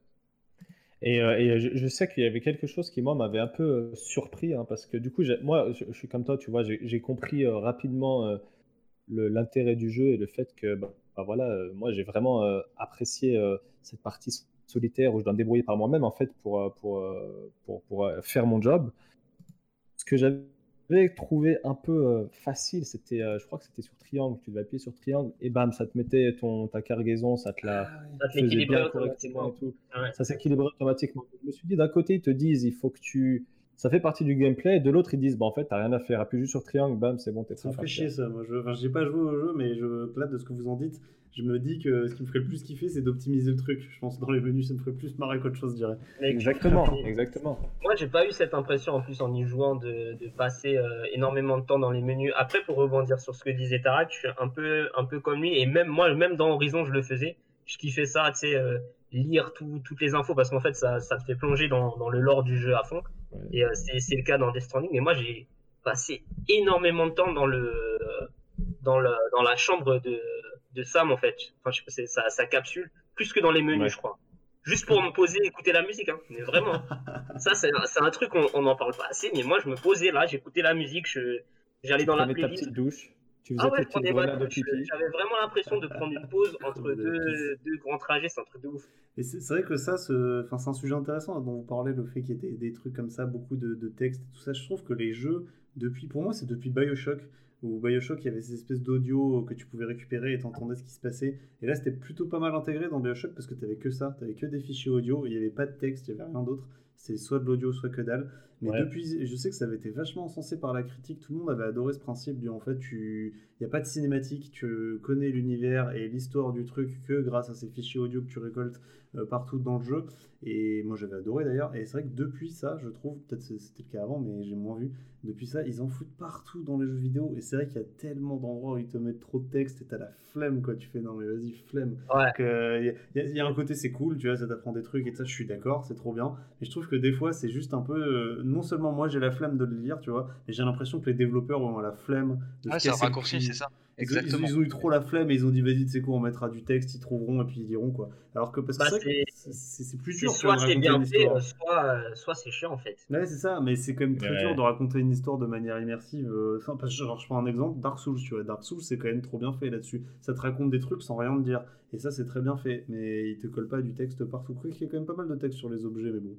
Bah là, je suis, je, suis en, train de faire contrôle et euh, dis-toi que c'est pratiquement que ça. c'est, bah après, franchement, c'est bien fait. Les contrôles, ils ont abusé. C'est les mecs de. Ouais, c'est les mecs qui ont fait ça. Et ouais, Control, ils ont un peu abusé. J'avais fait Quantum Break juste avant, ils ont complètement abusé là-dessus aussi. C'était un jeu de commande. Alors sur Alan Wake, c'était vachement bien amené parce qu'il y avait tout un délire euh, sur. Euh, T'es écrivain là-bas, c'est ça aussi dans le truc. On si on te l'introduit bien comme il faut, mais c'est comme tu dis, il y en a, pour certains développeurs, ça raccourci. On va pas faire cette mission-là, on va le mettre dans un bouquin. Et t'as as 7 minutes, 7 minutes de lecture. Enfin, les trois quarts des jeux, tu regardes maintenant même les Resident Evil, le, remake du 2 et du 3, t'as des bouquins dans le jeu, ils ne servent à rien. Ah, c'est genre euh, savoir que euh, à 17h45 le médecin euh, il a fait un malaise parce qu'il y a eu le premier zombie, on s'en fout, mets-le dans le jeu. Et en fait, si tu en as 400 comme ça dans le jeu, moi alors du, coup je suis plus avec de ton côté, c'est que moi ça me saoule. C'est genre, je joue pas un jeu pour aller chercher les livres. Moi, tu me dis mon histoire, tu me mets, tu me mets quelque chose sous le nez, mais si je mmh. dois chercher en plus, et après je vais arrêter de parler tout seul. Ah non, non. Metal Gear Solid 5, c'est Metal Gear Solid 5, c'est un jeu à part entière. Par contre, les cassettes audio de Metal Gear Solid 5, c'est un deuxième jeu. Ah oui. Et ça, et là, c'est pousser le. Bah, après, c'est pareil, c'est un Kojima. Mais tu peux faire Metal Gear Solid 5 en écoutant que les cassettes. Il y a, euh, je pense, 100 fois plus d'informations si tu ne fais que écouter les cassettes. Et ça, c'est un truc de. c'est comme. ça me fait penser à Bioshock, encore une fois. Est-ce que Bioshock, pour le coup, c'était pas mal fait parce qu'à l'époque, ils en avaient pas trop mis. Il y en avait beaucoup, mais ça allait. Et en plus de ça, c'était toujours vachement bien foutu parce que généralement, tu les trouvais à un endroit où il s'était passé un truc. Et comme c'était un truc où la personne enregistrait en direct, souvent, c'était. Tu voyais une nana qui était avec une, un pistolet morte sur le lit et elle te racontait que ça allait pas bien ou quoi. Enfin, il y avait toujours une histoire en fait, et t'entendais ce qu'elle disait et tu voyais ce qu'il y avait autour et tu comprenais. et tu dis, ah, ouais, il, s'est passé ça, là, là, il vient de se passer ça, tu vois. Tu fais, ok, d'accord, je comprends. Et donc c'était un peu intéressant. Mais après, on est un peu tombé dans le travers euh, euh, autre où ils foutent juste des, des, des, fichiers audio partout et t'en as rien à foutre quoi. Je sais plus lequel c'était que, que j'écoutais, je sais même plus quel jeu c'était, je les écoutais même pas quoi, je les prenais, je les passais et je les, je les cliquais dessus juste pour avoir le succès à la fin qui fait que t'as écouté tant de succès audio, c'est un enfer. dans Spider-Man, ils ont fait ça aussi. Ah c'est un peu chiant.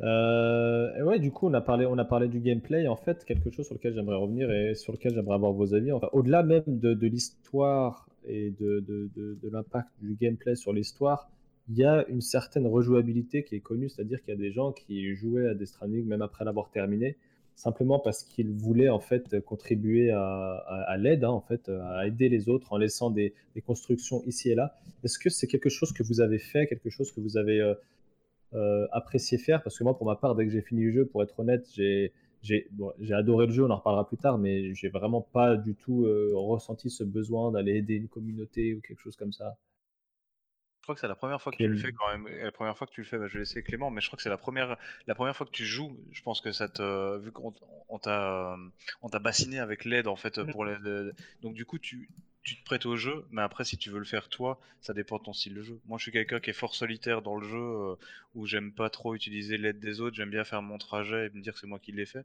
donc j'ai pas senti ça. Bah, vas-y Clément, après je. Euh, ben, moi c'est moi c'est assez simple, euh, j'y rejoue de temps en temps, même encore aujourd'hui je, me fais des petites parties de 1 heure, 2 heures. Mais euh, c'est pas forcément justement pour euh, aller aider les autres. Euh, je, suis un, je suis un peu un salaud à ce niveau-là, un peu comme Tarek, je suis un peu un solitaire. Moi, j'aime bien me retrouver. En fait, c'est un jeu, je trouve, il est relaxant. quand tu te, tu te balades, justement, le jeu, il est vide.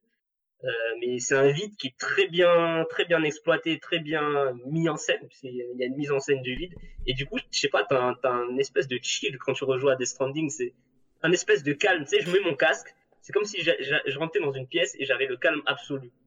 Je, j'entends le, le, vent, je peux me balader, je vois la pluie qui fait pousser et mourir. Euh, les...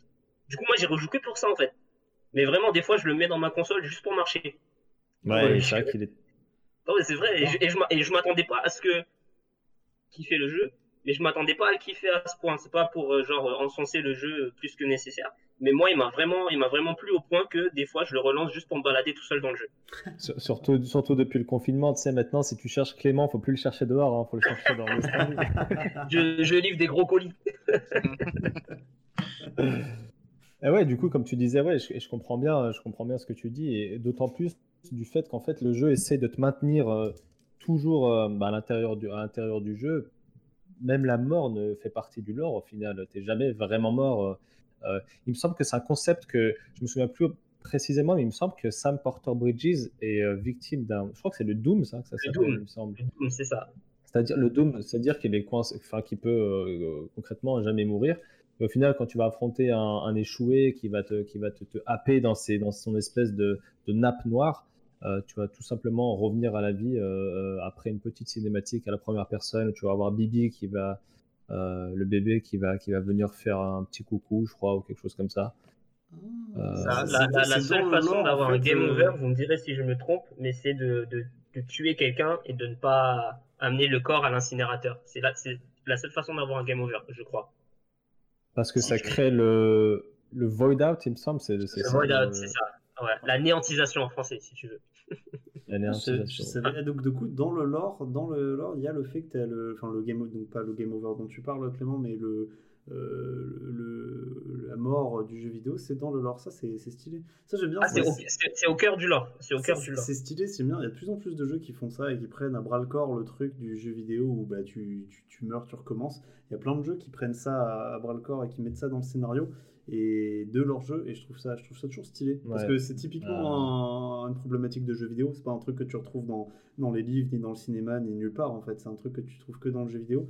Et je trouve ça marrant qu'il y ait plein de jeux qui bah, qui se disent bah du coup vas-y on le fout dans le dans, dans le lore et il y a un truc qui fait que soit tu peux soit tu peux pas mourir soit quand tu meurs tu revis. Mais euh, ça fait partie du scénar. Je trouve ça vraiment cool. Je te conseille aussi de regarder. Euh, tu as des interviews de Kojima, en fait, je pense qu'elles sont sorties pendant le jeu ou après, euh, enfin après le jeu, en fait, où il explique pourquoi. Et en fait, c'est ça qui est super intéressant, c'est qu'en fait, pour, euh, pour les game over, pour les modes faciles, il disait par exemple, bah, voilà, un Call of Duty où tu tues tout le monde, où le fait c'est juste d'être le meilleur, d'être numéro 1 dans le classement, en fait, d'être Stranding, on ne demande pas d'être le numéro 1, on demande juste d'être là pour les gens qui sont dans ta team. Euh, entre guillemets, les gens connectés avec toi pour placer des échelles, pour placer des trucs. T'as pas l'esprit de compétition. Hmm.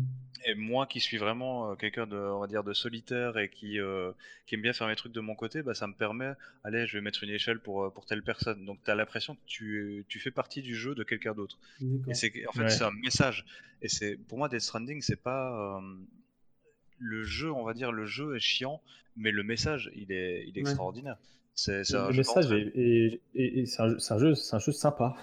Le message est vraiment sympa en fait. Malgré que tu sois dans un univers hyper hostile, que tu aies du sang, que tu aies des grosses bêtes noires, etc. Au final, euh, au final, le message, on en parlera plus tard, le propos. Ton objectif, c'était de me faire jouer à Death Stranding. Euh, là, vous m'avez convaincu, c'est bon. il y a un bon ah. message, euh, j'aime beaucoup. Le fait qu'il y ait un bon ah. message comme ça, c'est il m'en fallait pas plus. Un message euh, comme ça, euh, bien véhiculé. Ah, bon, on, va revenir dessus sur les propos. Il n'y en, a, en a pas qu'un en plus, hein, des propos. il y en a plusieurs. On peut voir le jeu sous différents angles. Et on te spoil pas. Non, mais c'est. vous allez en reparler, puisque du coup, moi, je ne l'ai pas fait, mais c'est un, propos qui est intéressant, ce genre de propos qui a un message un peu d'espoir et de ça, parce que souvent, euh, les jeux n'ont généralement pas beaucoup de messages, mais quand ils en ont, c'est quand même rarement des trucs un peu positifs. Quoi. Ça va être un truc qui va être très personnel. On va être sur du, dépassement personnel, ce genre de choses, et sur un, une seule individu, une seule entité, parce que ça va être le scénario de, telle ou telle chose. Ou alors, ça va être des trucs sur la guerre et ce genre de choses, à la Call of et tout ça. Donc, c'est quand même pas des messages très très poussés. Euh, donc, je trouve ça cool que ce soit un message un peu plus. Euh, bah, différent en fait. Je n'ai pas à souvenir d'avoir un message. après, euh, après, ça va vraiment te demander de d'ouvrir les yeux, d'écouter ce qui se passe, etc. Parce que tu peux très bien jouer au jeu et pas faire attention à tout ça. Tu vois, même la dimension sociale, tu peux complètement la zapper et finir des Stranding. Mm. Totalement. Si t'arrives à. Tu peux désactiver d'ailleurs dans le jeu. Ouais, Ouais, exactement. Et du coup, vu qu'on a tous eu une expérience personnelle, au final, il y a quelque chose qui est vraiment bien avec ce jeu, c'est que tu vas avoir une expérience que personne d'autre euh, ne va avoir, tu vois. Mm. Ça va être ton expérience et, euh, et elle sera unique. Euh, ju- juste avant de revenir sur, sur le propos, je voulais revenir aussi sur l'aspect, euh, un aspect important du jeu, mis à part euh, au-delà de la direction artistique, c'est vraiment l'aspect euh, cinématographique en fait. Euh, et euh, cet aspect cinématographique, au-delà des cinématiques qui sont extrêmement longues, nombreuses dans le jeu, il me semble, il me semble qu'il y a à peu près 11 heures de cinématiques Ah dans le jeu. ouais. Euh, des- Donc presque 10 et deux, 11 donc heures. donc presque deux heures à la fin, je crois. donc, À la fin- à scène de fin, pff, franchement, c'était long. hein. Je savais pas que ça allait être aussi long. Je me Ouais. souviens, j'étais éprouvé déjà. Tu sais, quand tu viens de faire, de- viens de- tu viens de faire toutes tes missions, de livrer tes colis, t'étais stressé. Là, il te rajoute encore deux heures de cinématique. T'es là, mais Attends, t'es en train de dire que cinématique de fin, c'est un film entier Genre? Ah ouais, non, mais c'est hyper long. C'est super long. D'ailleurs, est-ce que vous avez été, est-ce que vous avez été ému ou pas? Sans mensonge, on va pas mentir. Est-ce que vous avez été ému à la fin ou pas? Sans spoiler. Oui. Oui. En fait, Ouais. en fait, en fait, j'ai été ému à pl- pl- plusieurs fois dans le jeu. Vraiment. La, la- la plupart du temps, c'était quand j'étais seul et que la petite musique d'ambiance venait et qui te mettait le nom, notamment de Laura, Ah ouais, ah ouais, de- Tu vois, quand il y avait ces moments-là, vraiment, je me suis dit, il y a vraiment un truc qui se passe et, et je- je- vraiment, ça m'a ému, vraiment, ça m'a touché. La fin, on en reviendra plus tard, pas tant que ça. Je l'ai Ok. pas trouvé ultra réussi la fin. La, Mais la- la- on va- de la toute fin, toute fin, toute fin. Je parle euh, du pouvoir de l'amitié. Ok, ok, d'accord, je vois. l'amitié. je vois. Voilà, on va dire ça comme ça. Et, euh, et du coup, voilà, au-delà, au-delà de la direction artistique, il y a un casting qui est quand même prestigieux et qui fait directement référence au cinéma. Donc, pour revenir dessus, on a Norman Reedus, donc et au principal, euh, Sam Porter Bridges. Il faut savoir que les noms, encore une fois, je suis pas très familier avec euh, Metal Gear Solid, mais Tarak, peut-être que tu vas pouvoir m'aider, mais les noms vraiment signifient quelque chose dans Death Stranding. Tu as Sam Porter Bridges. Sam, c'est l'oncle Sam. Porter, bah, c'est un porteur, euh, il, fait des livraisons. Et Bridges, c'est Ouais, ponts, donc il essaye de reconnecter l'Amérique euh, en faisant ses livraisons. Euh, tu as aussi Clifford, Cliff, Mads Mikkelsen, qui pour moi euh, a élevé le jeu et le rôle d'acteur dans les jeux vidéo à un niveau ouf. Ouais. Euh, Par contre, déjà, on va, on, gars, va, on pas dire le rôle de, de son blaze, on risquerait de, de spoiler On va pas dire le rôle de son blaze, mais grosso modo, c'est un méchant, c'est un méchant, et il peut, il peut, euh, il a un pouvoir qui lui permet de, de, de- ouais, on va dire, de contrôler plus ou moins des gens. Voilà. Ah, bref. donc il y a quand Mais- même, c'est comme du Kojima, les mecs ont quand même des pouvoirs. Ah, je me disais quand même. Ah non, c'est de, la S- c'est- c'est de la SF, totalement. Ouais, c'est de la SF. Oui, non, mais oui, d'accord. Oui, mais c'est pas de la SF. on- La SF, t'as pas forcément des pouvoirs. euh, Mais c'est comme, c'est comme, pour- c'est comme pour les trailers en fait. Tu sais que les gens ont des pouvoirs et c'est à la fin que tu comprends pourquoi. Et c'est vraiment Ouais, ça, moi, qui m'a. C'est genre, c'est. C'est un combat. bah, moi, c'est comme un combat de boxe. Je me suis pris uppercut gauche droite. À la fin, je savais plus où me mettre. Genre, c'est vrai que la, la révélation. Bon, bref, on va pas dire. Mais c'est un. C'est quand même un gros what the fuck sur tout le jeu. En fait, tu dis ah ouais. En fait, c'est ça qui te repousse aussi à le rejouer et à, et à dire ah, maintenant, je vais le refaire en sachant.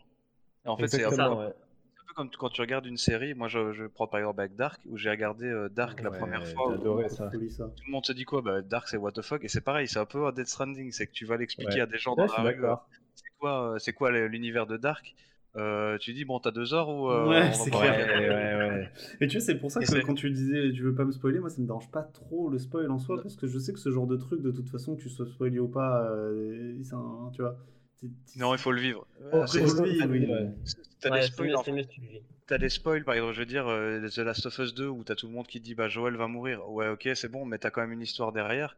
Que tu regardes là, Death Stranding, c'est euh, une expérience. Donc en fait, te, te spoiler, ça va te faire perdre la découverte en direct, et du coup, ça, tu perds une partie de, de- justement des deux heures de cinématique où tu te dis bon, C'est ça. euh, je me les tape, mais il y a un but derrière. Si je te dis la, la fin, ça sert à rien. D'accord, d'accord. Ouais. Et pour continuer sur le casting, on a Léa Seydoux, un représentante française qui joue le rôle de Fragile, qui elle, euh, bah, en fait, n'est pas fragile du tout au final. C'est vraiment ça. C'est, elle, est, euh, elle, possède sa propre société de livraison express, donc c'est la concurrente un peu de, de, de Bridges, pardon. Un peu le Deliveroo du Uber Eats, hein, pour revenir sur, cette, sur ce troll. Euh, et on a aussi Guillermo del Toro, un très très très connu réalisateur, réalisateur très connu qui joue le rôle de Deadman, qui lui était complètement fou dans le jeu. Euh, il y a des passages avec lui où il est hystérique euh, dans, dans ta capsule, justement. Je crois qu'à un moment donné, même, il vient te voir alors que tu es en train de prendre ta douche. euh, Ouais, il, rentre, il, dessus, rentre dans, euh. il rentre dans la cabine de douche, ouais. Ouais, il rentre dans la tu cabine de tu douche. chuchotes à l'oreille. Tu chuchotes à l'oreille. Ça a été un petit peu. c'est lui, qui t'explique comment utiliser ta merde pour tuer des, des échoués. C'est ça. Exactement. Et c'est lui qui t'apprend à utiliser le BB, le Bridge Baby, donc c'est les abréviations. Ah, Euh, c'est ça, voilà. Bridge Baby, d'accord. Et son, Exactement. son- et aussi. son euh, histoire est terrible, là, lui. hein. Son, Son histoire de- est terrible. Son histoire est Organes terrible. recomposés, tout ça. Exactement. Et on a aussi Hartman, hein, qui est interprété par Nicolas Winding excellent réalisateur qui a réalisé Drive, notamment Only God Forgive, ce genre, ce genre de film, et qui lui est un chercheur qui est affilié directement à Bridges et qui a une particularité, c'est qu'en fait, il meurt pendant 3 minutes toutes les 21 minutes. Ouais. Euh, donc euh, il doit se ressusciter lui-même, je crois qu'il utilise un espèce de défibrillateur. euh, euh, du coup, pour la petite anecdote, et tu vois que tu vois que dans sa pièce, il y a plein de livres très courts, de films très courts, parce qu'en fait, il n'a pas le temps vu qu'il meurt tout le temps. Ah, c'est des barres. Euh, ça, c'est. euh, c'est- c'est- c'est- Il est flingué dans sa tête, Kojima. Et du putain. coup, ça, c'est c'est- intéressant dans le lore du jeu, euh, comme François n'y a pas joué, parce qu'en fait, pendant qu'il est, pendant qu'il est mort, il, profi- il profite de, de ce temps-là pour visiter la grève et essayer de comprendre euh, les échoués et pourquoi il y a tous ces malheurs sur, euh, sur le monde de, de Death Stranding. Et de retrouver, et, et sans te spoiler trop, de retrouver ses proches en fait. Ouais, Exactement. Si tu veux, lui en fait, comme il, comme il meurt, euh, enfin, euh, assez, un nombre assez conséquent de, de fois par jour, bah, en fait, à chaque fois qu'il meurt, il va essayer de récupérer, de rechercher pour sa fille et sa femme. Et en fait, à chaque fois qu'il meurt, il le vit comme une expérience en tant que bah, je vais essayer de les retrouver. Il revient à la vie et de là, bah, à chaque fois, ça, ça se reprolonge. Et franchement, ça, ça peut paraître bête quand tu l'entends comme ça, mais le, le personnage et tout ce qui est autour, c'est super intéressant. Mm. Ne serait-ce Ouais, que pour les livres, touchant. ouais. les, les livres et les films euh, qui font, qui font que, que quelques minutes. Euh, ça, je crois que Kojima s'était inspiré d'ailleurs d'un film qui était fait euh, justement sur 7 ou 8 minutes. Genre les, les courts-métrages qui. Tu regardes les, les titres des livres, il y a des livres qui existent vraiment dans la bibliothèque de, de Hartman par exemple. Et des, des, des films qui existent vraiment. Et c'est super intéressant, Ouais, c'est franchement. énorme ça. Ouais, c'est c'est très bien fait, c'est vrai. Et, euh, donc, ouais, donc voilà, hein, Hartman, le Super Mario de, de, de Death Stranding, il, il meurt toutes les 20 minutes. Euh, et on a aussi d'autres personnages comme Mama, qui elle aussi est une chercheuse, il me semble, hein, qui travaille pour Bridges. On a Die Hard Man, qui lui est un personnage très important qu'on rencontre très tôt aussi dans, dans l'aventure, euh, qui va avoir un rôle, euh, sans c'est dur de spoiler, mais on, va, je pense que je vais rien dire à son sujet, mais c'est un personnage central aussi. Et enfin, on a Amélie, qui est interprétée par Lindsay Wagner, qui elle est en fait c'est la blonde, hein, la femme blonde qu'on voit dans tous les trailers habillée en rouge, et qui a aussi une importance, c'est, euh, qui est à l'origine d'un twist euh, quand même très très important à la fin du jeu. Euh, Et elle voilà. aussi, on peut pas dire, on peut pas dire. euh, On peut pas vraiment dire. ouais. On peut plus rien dire. Bon, bah, c'est la fin de cette émission. Bonne soirée. Et il faut pas, il faut pas que tu oublies X euh, de Troy Baker parce que sinon les demoiselles elles vont, elles vont devenir folles. Ouais. Euh, Il y, a, il y a monsieur, il y a monsieur Troy Baker et qui est dans tous les jeux de Kojima, euh, et qui sera à mon avis dans tous les jeux de Kojima. Ouais, et Sacré franchement, le- il, déchire dedans. Franchement, il déchire. Ouais, le Cara Design est ouf, euh, Ah, c'est clair. Et aussi, il me semble qu'il y a Geoff Keighley, hein, il me semble. Il y en a plusieurs. Il y a, il y a Jordan euh, Vogt Roberts aussi, le, le producteur de Skull Island, de euh, Kong. Ok. Et alors c'est ça qu'on va, on va rebondir sur le fait que je te disais que Kojima a vraiment pris le, le kiff au plus haut point, c'est qu'en fait il a mis tous ses potes. T'as des Français dans le jeu, t'as as deux, deux, euh, et t'as aussi euh, Jan Bart Van Beek, le, le, le producteur enfin, Ouais. de Horizon Down, qui est, qui est aussi dans un abri. Et en fait c'est tous les gens qui sont dans les abris, c'est des gens connus, c'est des Ouais. célébrités en fait. C'est tous ses potes dans la vie de tous les jours, il les a mis dans des abris euh, en mode euh, Bah, on va faire des livraisons pour vous. quoi. Et les studios de Konami, ils sont quelque part dans le monde de Death Stranding ou ils sont. Ils sont À mon avis, dans le monde des morts, hein. Konami, c'est la grève en fait. Ouais, c'est ça. Et du, et du coup, la question que je voulais vous poser à vous, les gars, c'était euh, est-ce que, est que dans l'histoire du jeu vidéo, bon, je, je connais la réponse, mais est-ce est-ce que c'est, est-ce qu'on a déjà vu un casting aussi proche d'une, grosse production euh, cinématographique? Pour ma part, c'est la première fois que je vois autant d'acteurs euh, euh, connus Je vois pas où euh, pourrait y avoir. Même- le même rôle plus, de- plus des réalisateurs de- que des acteurs. Ouais, et, ouais, c'est vrai qu'il y a deux réalisateurs. hein. Je, je vois pas dans quel jeu là, comme ça, il pourrait y avoir euh, plus de. Franchement. euh, Après, c'est- c'est c'est Kojima aussi qui, qui rend hommage à son, son, son amour du cinéma et grave.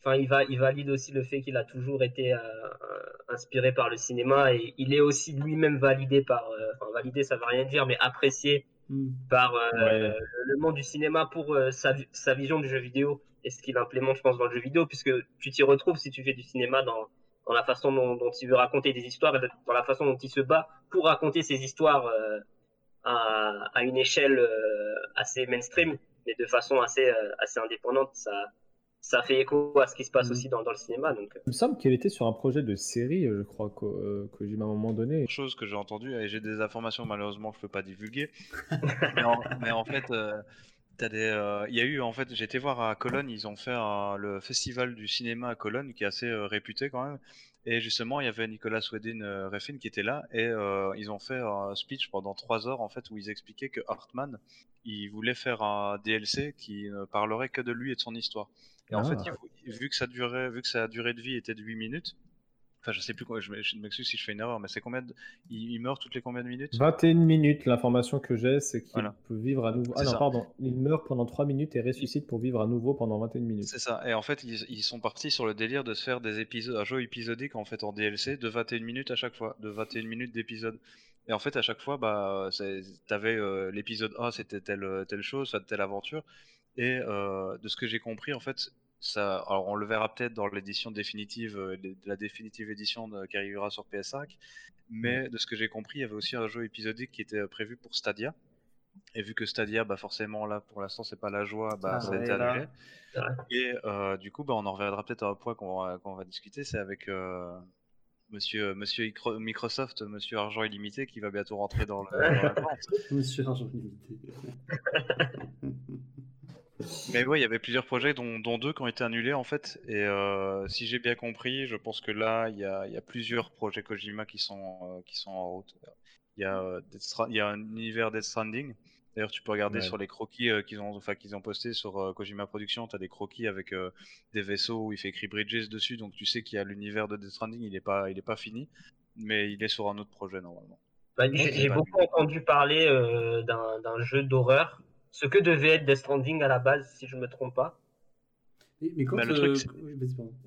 Non, le truc c'est qu'en en fait, Death Stranding, il a été fait, comme on, comme on l'a dit au début, il a été fait sur 3 ans. Mais Kojima, tu peux, enfin, c'est impossible qu'un jeu comme ça ait été fait sur 3 ans. Il était déjà pensé bien Ouais. avant.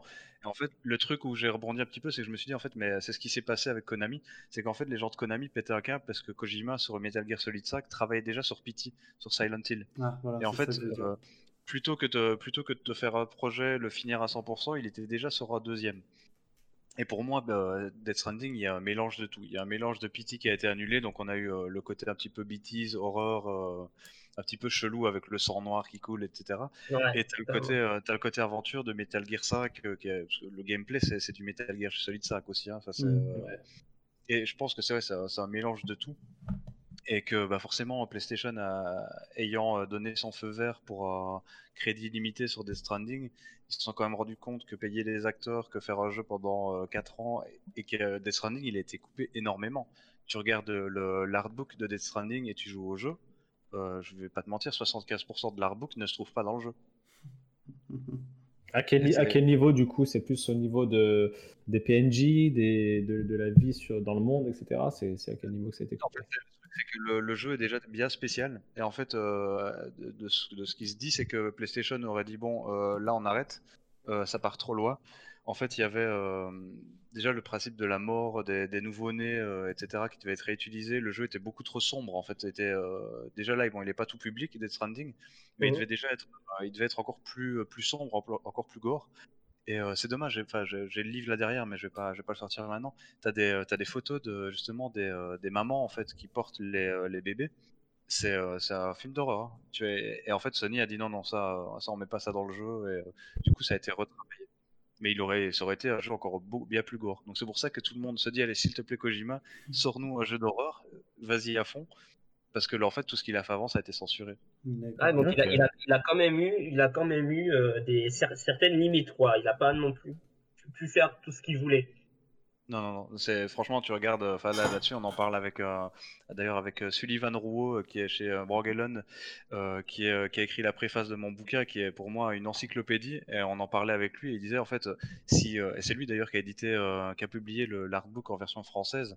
Et justement, il disait, quand tu vois la- la- l'intérieur du bouquin et quand tu vois ce que nous on a eu dans le jeu, c'est frustrant.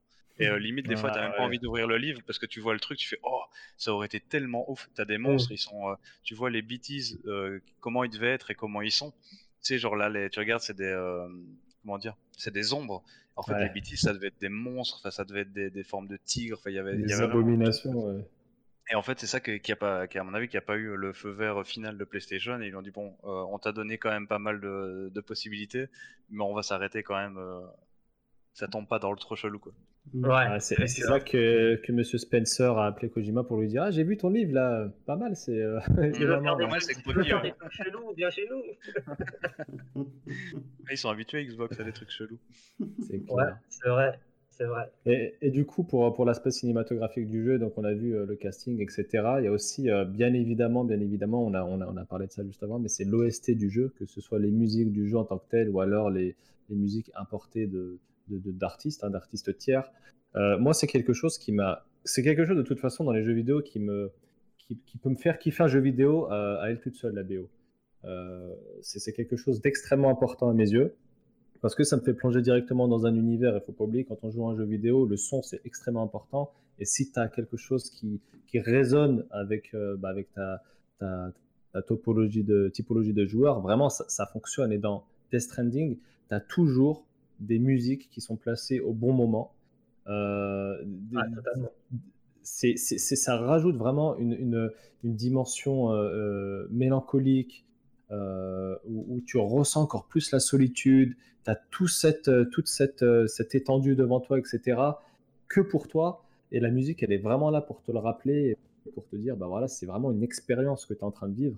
Et, euh, moi, je sais rare, pas pour vous, mais elle est, ouais, elle est rare en plus, la musique. Des- Elle arrive vraiment, des fois, tu t'oublies Ouais. qu'il y a des musiques dans le jeu. Et d'un coup, tu vas voir le sais. petit merci, euh, merci à l'aurore pour. euh, Ah là, Pour j'ai des frissons rien que d'en parler là. C'est- Je pense Ouais. qu'on a eu la même chose. Non, non, mais je, alors rigole pas, rigole pas, parce que Non, je crois non, qu'on a mais eu la même chose. C'est qu'en fait, au début du jeu, t'arrives, tu vois la première ville.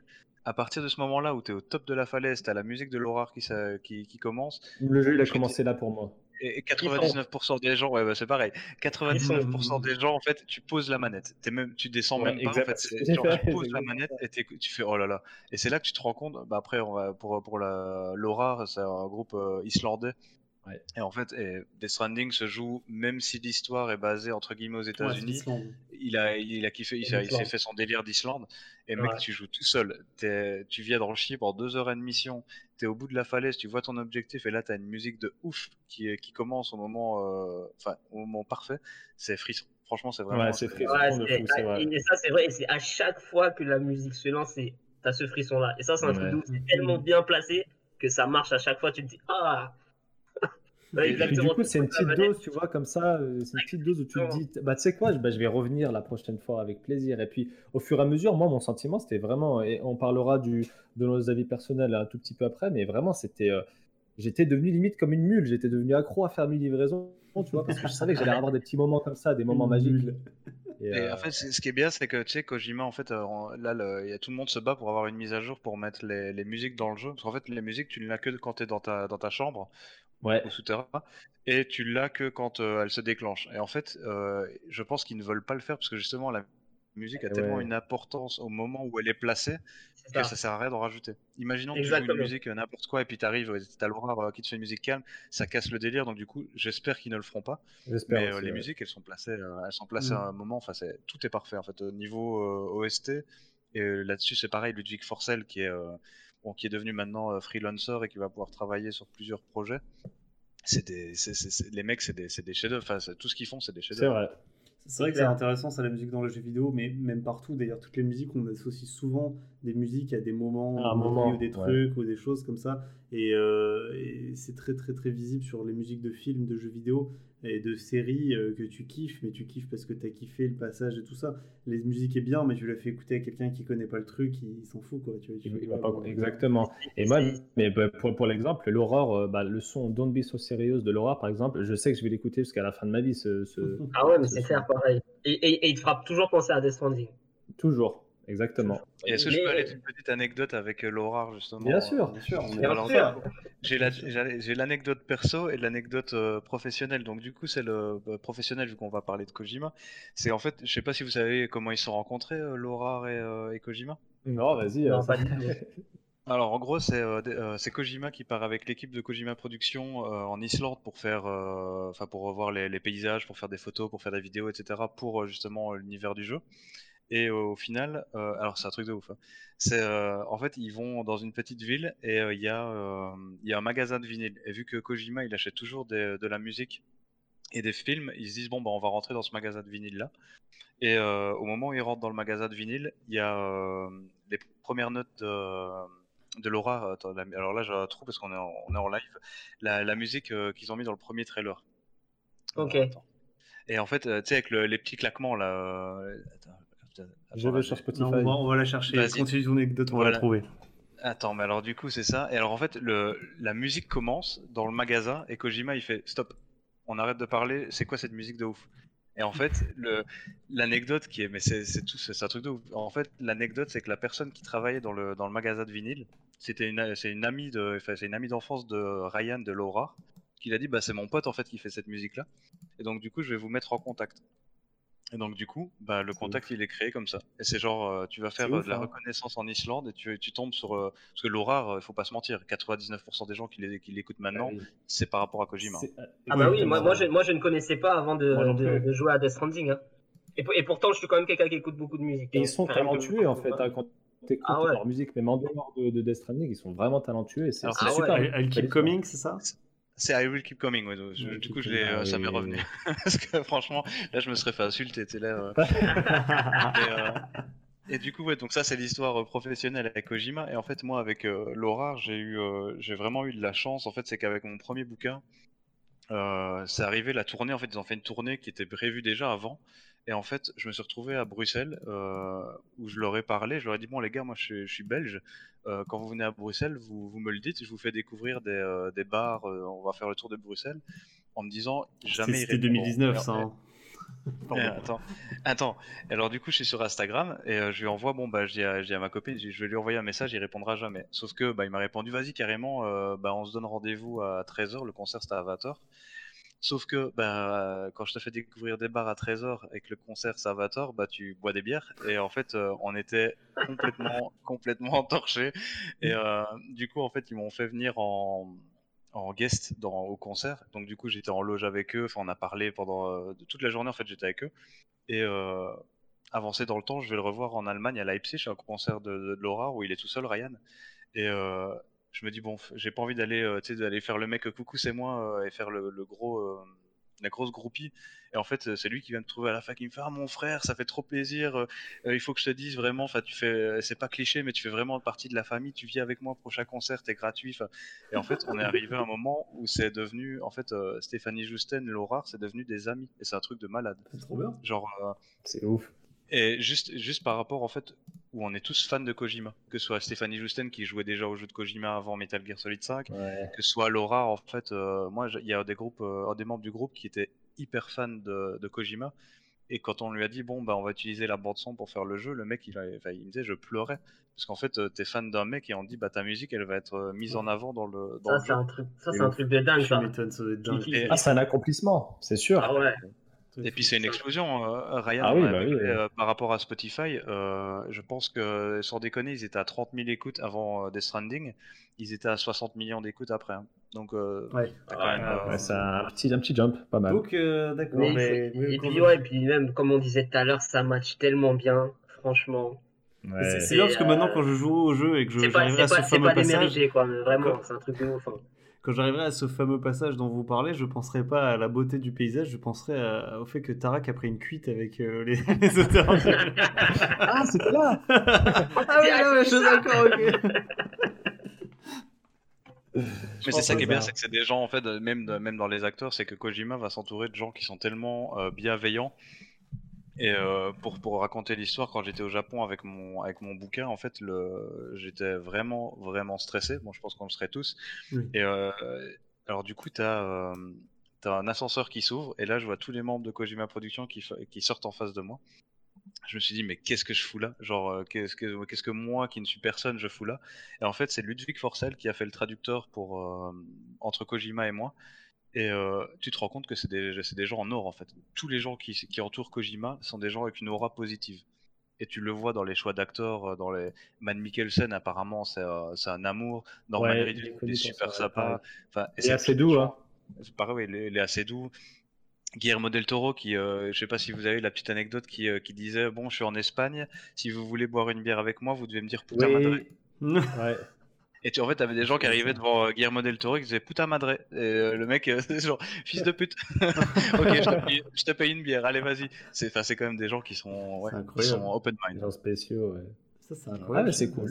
ça. Euh, euh, L'émission, on a combien? On a 1h20. Ouais, du coup, du coup, je voulais, je faisais juste un petit check. Euh, on a, il y a, il y a un, un- un détail sur lequel j'aimerais revenir très très rapidement parce qu'on va enchaîner avec le propos du jeu. C'est vraiment, je voulais vous demander le jeu, vous l'avez fait en VF ou en VO pour avoir votre avis sur euh, sur les voix. Clem, je sais que tu l'as fait en, en anglais. Euh, Ouais. Tarak, tu l'as fait en anglais du coup aussi? Je l'ai fait en anglais, ouais, parce que je, c'est sans méchanceté, parce qu'en plus, euh, Jean-Philippe Brière, qui est dans mon, qui est dans mon bouquet, qui a fait, euh, qui a fait le boulot sur la version française, elle est extraordinaire. Ouais, Et, elle euh, est super bien la VO. la VO. Moi, je l'ai fait en VO. J'ai fait en, en, en VF, pardon. Ouais, et c'est c'est un truc qui a choqué en fait pas mal de gens, c'est qu'en fait en général t'as toujours le, le souvenir de Metal Gear 1 avec euh, tu veux qu'on se tire l'oreille, Ah avec ouais, la alors c'était euh, terrible. hein. la version française euh, qui, Snake. qui est un peu bizarre. Et en fait là Death Stranding, vu que ça a été PlayStation, ça a été, euh, c'est- tu vois que c'est fait par des pros. D'ailleurs gros big up à Jean-Philippe, mais euh, c'est euh, le taf il est extraordinaire. Moi je l'ai fait en VO Ouais. parce que je suis Ah, du genre en à écouter. euh, Mais bon, ouais c'est. Mais je switchais, je switchais, je passais d'un côté à l'autre, mais c'est vrai que la version française était vraiment très très bonne. Mais maintenant, c'est Ouais, cool mais parce en, qu'on a de plus en plus en- de en général, les VF très là en ce moment, c'est c'est du bon taf. hein. C'est ce qu'on se Ouais. disait euh, il y a pas longtemps avec euh, Karim, même sur Ghost of Tsushima ou autre. On a été étonné de, de la qualité des, des VF. Alors Mm. qu'avant, tu, tu flippais quand tu mettais en VF avant. Ouais, ouais, non, mais c'est un enfer. Mais c'est vrai que maintenant, là, depuis de plus en plus, les VF sont vraiment très corrects en, en jeu vidéo et c'est vraiment cool. Et notamment en plus dans les jeux vidéo. Alors là, c'est moins le cas avec Death Stranding parce que c'est des vrais acteurs. Mais la plupart du temps, les, dans les jeux vidéo, tu peux te permettre de mettre des. Enfin, tu peux te permettre. C'est moins choquant les VF parce que comme c'est un jeu, euh, c'est pas des acteurs à la base, donc ils ont pas une langue maternelle. Coup, C'est des peux- acteurs quand même, hein, les, ceux qui font les voix. Les voix Non, non, enfin, oui, oui, je, je parle du, modèle, du modèle à la fin. Tu vois, Ah, Gérald de Rive dans The Witcher, c'est pas un acteur. Ah tu vois, yes, c'est- yes, C'est yes. ça que je veux dire. Parce que Et du coup, tu peux.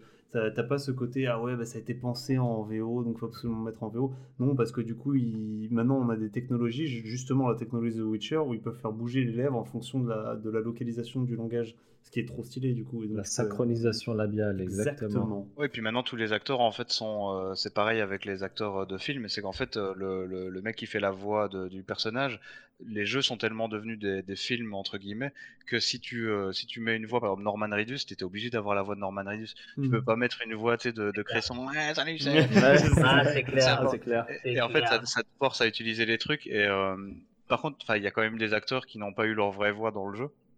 Euh, je pense d'ailleurs, je pense que c'est le cas de Hartman. Je crois que c'est pas la voix de Nicolas. Euh, ouais, euh, c'est ça, c'est ça. et euh, du coup, euh, par exemple, pour la version, euh, pour la version anglaise, bah, c'est pareil, c'est euh, Darren Jacobs. Mais euh, maintenant, les jeux sont faits en sorte que tu t'attaches à l'image de. Tu vois Norman Reedus de Walking Dead, bah, tu veux que ce soit la voix de Norman Ouais. Reedus de Walking Ouais, je- Parce que les gens s'attachent à ça. Mais comme dans Spider-Man d'ailleurs, c'est la voix de. C'est Donald Renew qui fait la C'est VF. Donald Renew qui fait Peter Parker. ouais. En, en bro, lui, il est, il est très cool. J'ai regardé un peu ses Ah, streams il est et très, tout. très euh. J'aime bien ce qu'il fait. Donc. Euh, et du coup, du coup, voilà, pour revenir rapidement, euh, on, on va passer la partie cinématographique du jeu pour euh, rebondir sur le propos du jeu, qui est, euh, comme on l'a dit, euh, il y, y a énormément de messages qui sont véhiculés à travers, à travers l'aventure. Le premier qui, euh, qui me vient à l'esprit, c'est vraiment cette reconnexion de la société euh, américaine fracturée. Euh, et donc il y a vraiment un message derrière, je pense, de la part de Kojima qui essaie de dire, donc voilà, les individus sont éparpillés, ne sont pas reliés entre eux, et bah, le fait de les reconnecter à un même réseau, euh, ça va permettre aux gens de communiquer, ça va permettre aux gens de travailler et au final l'union fait la force. Hein. United States of America, c'est pas pour rien que ça s'appelle comme ça. Euh, donc ça c'est un des messages qui a été. Euh... UCLA dans le dans le jeu. Les États-Unis reconnectés d'Amérique, un truc comme ça. Euh. Ah, c'est le truc, c'est que moi vu que je l'ai fait en anglais, moi c'est United Cities of America. Et ah voilà. Il y a pas mal de, il y a pas mal de petits trucs qui, qui changent. Mais ouais, la, connexion, en fait, c'est ce qu'on parlait tout à l'heure au tout début, c'est que c'est ce qui fait en sorte que. Et encore plus maintenant, c'est qu'en fait, le seul moment où tu joues aux jeux vidéo en ligne, c'est pour, pour jouer avec tes potes, que là, tu joues avec des étrangers, mais ça te connecte au monde, en fait. Mmh. Et la, la reconnexion des, euh, des bunkers entre eux te font progresser dans le jeu. Donc c'est vraiment le thème principal, c'est la connexion. Et c'est d'autant plus paradoxal qu'on commençait euh, la conversation en disant que c'est un jeu vidéo qui, qui polarise, parce qu'il y a ceux qui n'aiment pas du tout des Stranding, qui n'ont pas, pas pu passer les dix premières minutes, et ceux qui adorent, alors que justement le, le propos du jeu, c'est vraiment de, bah, de, reconnecter les gens. Et c'est un propos, moi, je trouve, après je sais pas pour vous, mais moi je trouve qu'il fait encore plus sens, euh, même pas par rapport au Covid ou, autre, au confinement, mais aujourd'hui on a justement avec tout ce qui se passe dans l'actualité politique, de plus en plus de polarisation ah, au niveau de, la, société. Du coup, ça, ça, fait, ça, fait, ça fait vraiment sens. Il y a vraiment un aspect critique euh, sur, euh, sur ce qu'on vit actuellement. Euh. Bah, après, c'est une dystopie, donc ça revient souvent dans les dystopies, cette, cette critique de attention, on, se dirige vers quelque chose de, de pas très joli. Mais moi, je trouve que dans, dans Death Stranding, c'est bien amené. Mm. Ouais, je suis d'accord. Je suis d'accord. Il y, a un deuxième thème qui est revenu, euh, qui est revenu aussi euh, euh, souvent. c'est le thème, bien entendu, de l'environnement. donc, dans Death Stranding, tu as, la possibilité de construire énormément de, bah, de, constructions différentes, que ce soit des ponts, des tyroliennes, des, espèces de, stations de recharge de batteries, etc. Et c'est vrai que quand tu commences l'aventure, tu as, ton, ton univers, ton euh, ton terrain de jeu qui est extrêmement, qui est vierge en fait, qui est vide, qui est beau, etc. Et au fur et à mesure de l'aventure, tu vas te rendre compte qu'en fait, il y a de plus en plus de construction et qu'en fait, c'est de plus en plus, euh, l'environnement est de plus en plus dégradé. Euh, certes, c'est utile, donc tu vas plus vite, tu as moins besoin de penser à, ton trajet parce que tu sais que tu vas avoir des stations de recharge, etc.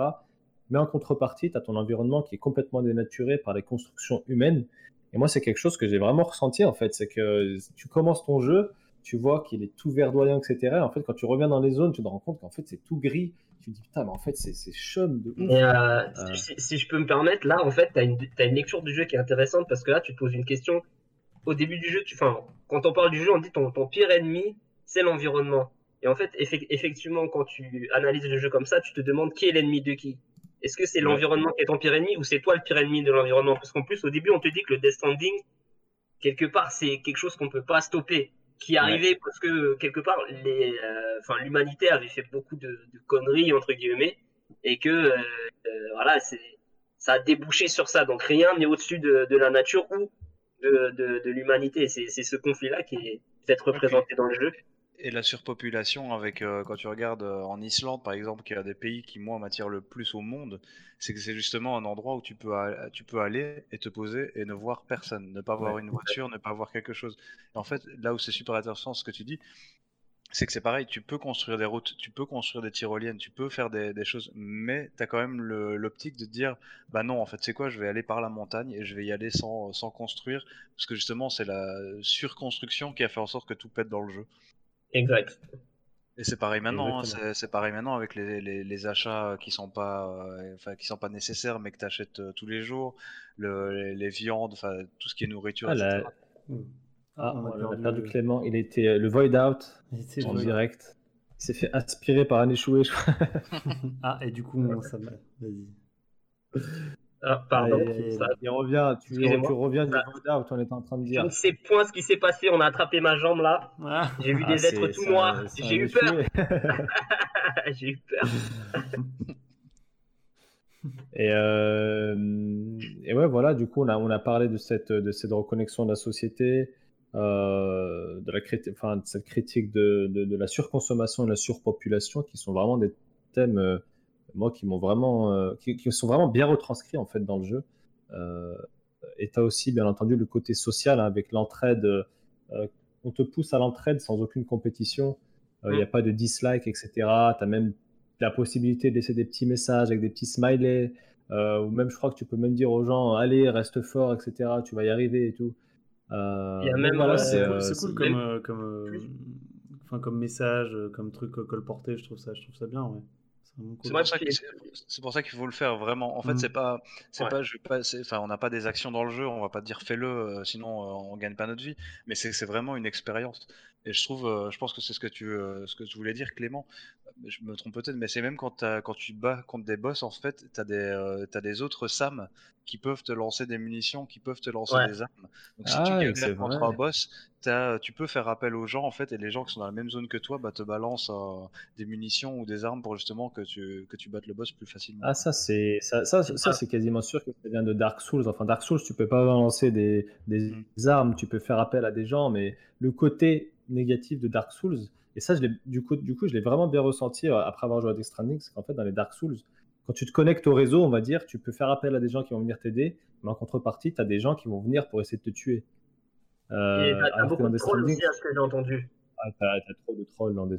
et, j'ai pas vu ça dans, j'ai pas vu ça dans DS. Il y a vraiment, enfin, la communauté du coup est vraiment bienveillante. Ils ont réussi à. Bah, tu peux pas mettre de messages négatifs. Dans Dark Souls, t'as plein de messages plus ou moins clairs qui vont te dire, euh, vas-y, saute plus loin pour voir ce qui se passe. Alors qu'en fait, c'est un trou, tu vas mourir. là, tu n'as pas cette possibilité, tu vois. Parce qu'il y a quand même pas mal de trolls. Hein. Moi, j'avais ce souvenir-là quand même. Euh, ou quand tu te fais envahir par un mec euh, qui est niveau je sais pas combien. Ça, c'est horrible. Après, as, sur Death Stranding, tu as, vraiment ce propos-là. Et puis, tu as vraiment un propos aussi où la, la violence est, euh, est vraiment déconseillée, limite interdite, puisque dès que tu fais un acte violent, tu es, puni dans le jeu. Ah, tu es puni sévèrement. Tu as l'opportunité de, de, sélectionner des armes létales et non létales. Tu peux t'en sortir sans tuer personne. Euh, et le truc, c'est que si tu tues des gens, en fait, ils deviennent des bêtises. Donc, du coup, les bêtises, euh, imaginons que tu as trois, as trois bêtises pour passer d'un point A au point B. Si tu le fais avec, euh, avec l'arme létale, tu tues tout le monde, bah, tu en auras 33 des bêtises à passer. exactement. Donc du coup, c'est exactement. Non, je vois, je vois, je vois tes yeux pétiller, François. Je vois tes yeux pétiller. on le voit, je vois le reflet d'Amazon sur ses lunettes. Et il, non, il, est en train de commander le jeu là. Le jeu arrive demain. à la Fnac, j'ai regardé, j'ai regardé. Il y, a un, il, y a un, il y, a un, petit truc à 18 balles là, disponible à la Fnac de Limoges. Il est là. Allez C'est quoi, mon gars? C'est deux, deux kebabs. C'est bon, tu resteras chez toi, tu feras manger. Euh... Et euh, voilà, donc avant, avant qu'on parle de nos ressentis personnels, j'aimerais juste revenir très rapidement sur la réception en fait de, de la presse et des joueurs. Euh, donc Death Stranding, un jeu qui divise énormément. Hein. Je pense que c'est à l'image de son créateur. Je pense qu'il y a des pros Kojima, il y a des gens qui peuvent pas se le blairer. Euh, à raison ou à tort, ça, on n'est on est pas là pour, pour, pour, pour, dire ça. Chacun a son avis. Euh, donc sur Metacritic, le jeu a eu 82 sur 100 euh, sur PS4, qui est c'est un, un, bon jeu. Il y a c'est un bon jeu, c'est pas incroyable. Euh, mais ça reste dans, le haut du panier très clairement. Et il a eu 87 sur PC. Donc ça, je pense que c'est par rapport aux performances, etc. Le jeu doit être magnifique sur PC. Moi, je l'ai fait sur PS4. Ah, il est sur PC. Euh, il est sorti sur PC il n'y a pas si longtemps que ça. Et en fait, le jeu euh, entrait dans 8 catégories, il me semble, au Game Awards, dont celle de Game of the Year. Et malheureusement, il n'a pas été retenu puisque c'est Sekiro qui a gagné cette année. beaucoup de gens ah étaient, encore une fois, pas d'accord. Euh, parce que la proposition quand même de Death Stranding est très nouvelle, euh, innovante. Quand Sekiro, ça reste du From Software, même s'il y a des, différences, etc., ça reste un jeu d'action, etc., plutôt classique. Euh, vous, comment vous l'avez ressenti? Est-ce que vous pensez que c'était quelque chose de, de juste?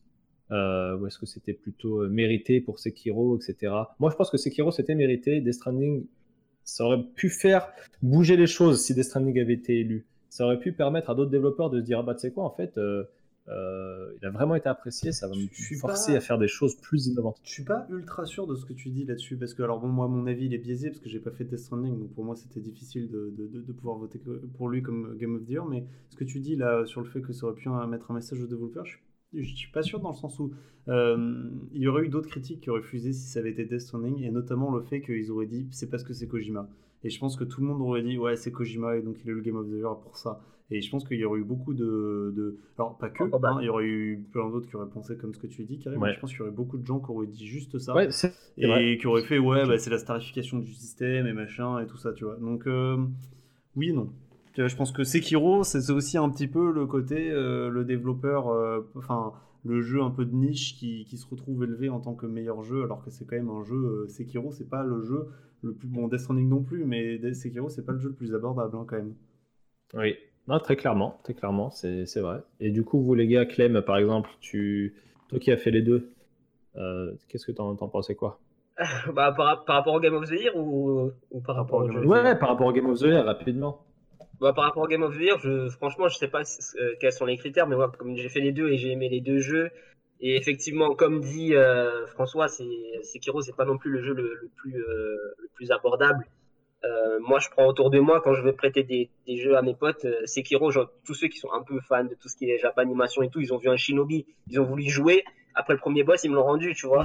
Mais euh, et Death Stranding, j'ai enfin j'ai essayé de faire mes potes y jouer, j'ai pas réussi. Mais je pense que ça dépend beaucoup de ce que tu recherches dans le jeu vidéo, tu vois. Et, et, et la critique vient de ça. En vrai, on dit que c'est un jeu qui polarise, mais ça polarise autant qu'il y a de game, il y a de gamers aujourd'hui. Il y a beaucoup de gamers. Il y a des gens, ils vont juste euh, avoir envie de se défouler en fin de journée. Et t'as des mecs qui vont prendre le- un cheval euh, et se balader dans, Red- euh, dans RDR2 juste pour regarder le ciel Hmm. ou dans Death Stranding. C'est ça en fait. Ouais, Après, qu'il n'ait pas Ouais. eu Game of the Year, franchement, moi, euh, je, Mais- sais pas quels sont les, les, les critères, mais j'ai aimé les deux jeux. je ne saurais hein. pas quoi te dire à ce il me niveau-là. semble que c'est juste un vote hein, donc il n'y a pas vraiment de critères euh, Ouais, juste un vote, y a pas vraiment. Et Ouais, euh, puis, on, a, on a convaincu Matt euh, d'y jouer, donc euh, l'émission est une réussite déjà. Ouais, c'est ça. Mais du coup, moi, pour moi, pour mon avis à moi, c'est le fait que déjà, je suis quelqu'un qui est, euh, je suis contre tout ce qui est compétition. Et euh, du coup, je suis contre tout ce qui est notes. Par- Je vais, je vais rebondir sur le fait que Julia Chiez, par exemple, euh, qui ne donne plus de notes, qui ne fait plus Ouais. de tests en donnant des notes, je trouve ça mais tellement bien. Mais Parce qu'en fait, c'est normal, ouais. C'est alors arriver à dire, et je sais pas si c'était pareil pour vous, mais j'en suis arrivé au bout d'un moment à faire mes jeux parce que jeuxvideo.com mettait une bonne note. Et je Ah, me suis dit, mais mec, tu passes à combien, à côté de combien de jeux qui sont bien parce que t'as, eux n'ont pas donné une bonne note. En fait, que le fait que Death Stranding ait eu sa euh, 83 ou 84, je m'en fous. Moi, du moment que je l'ai kiffé, il aurait même eu Mm. 52 que je l'aurais, j'aurais kiffé pareil.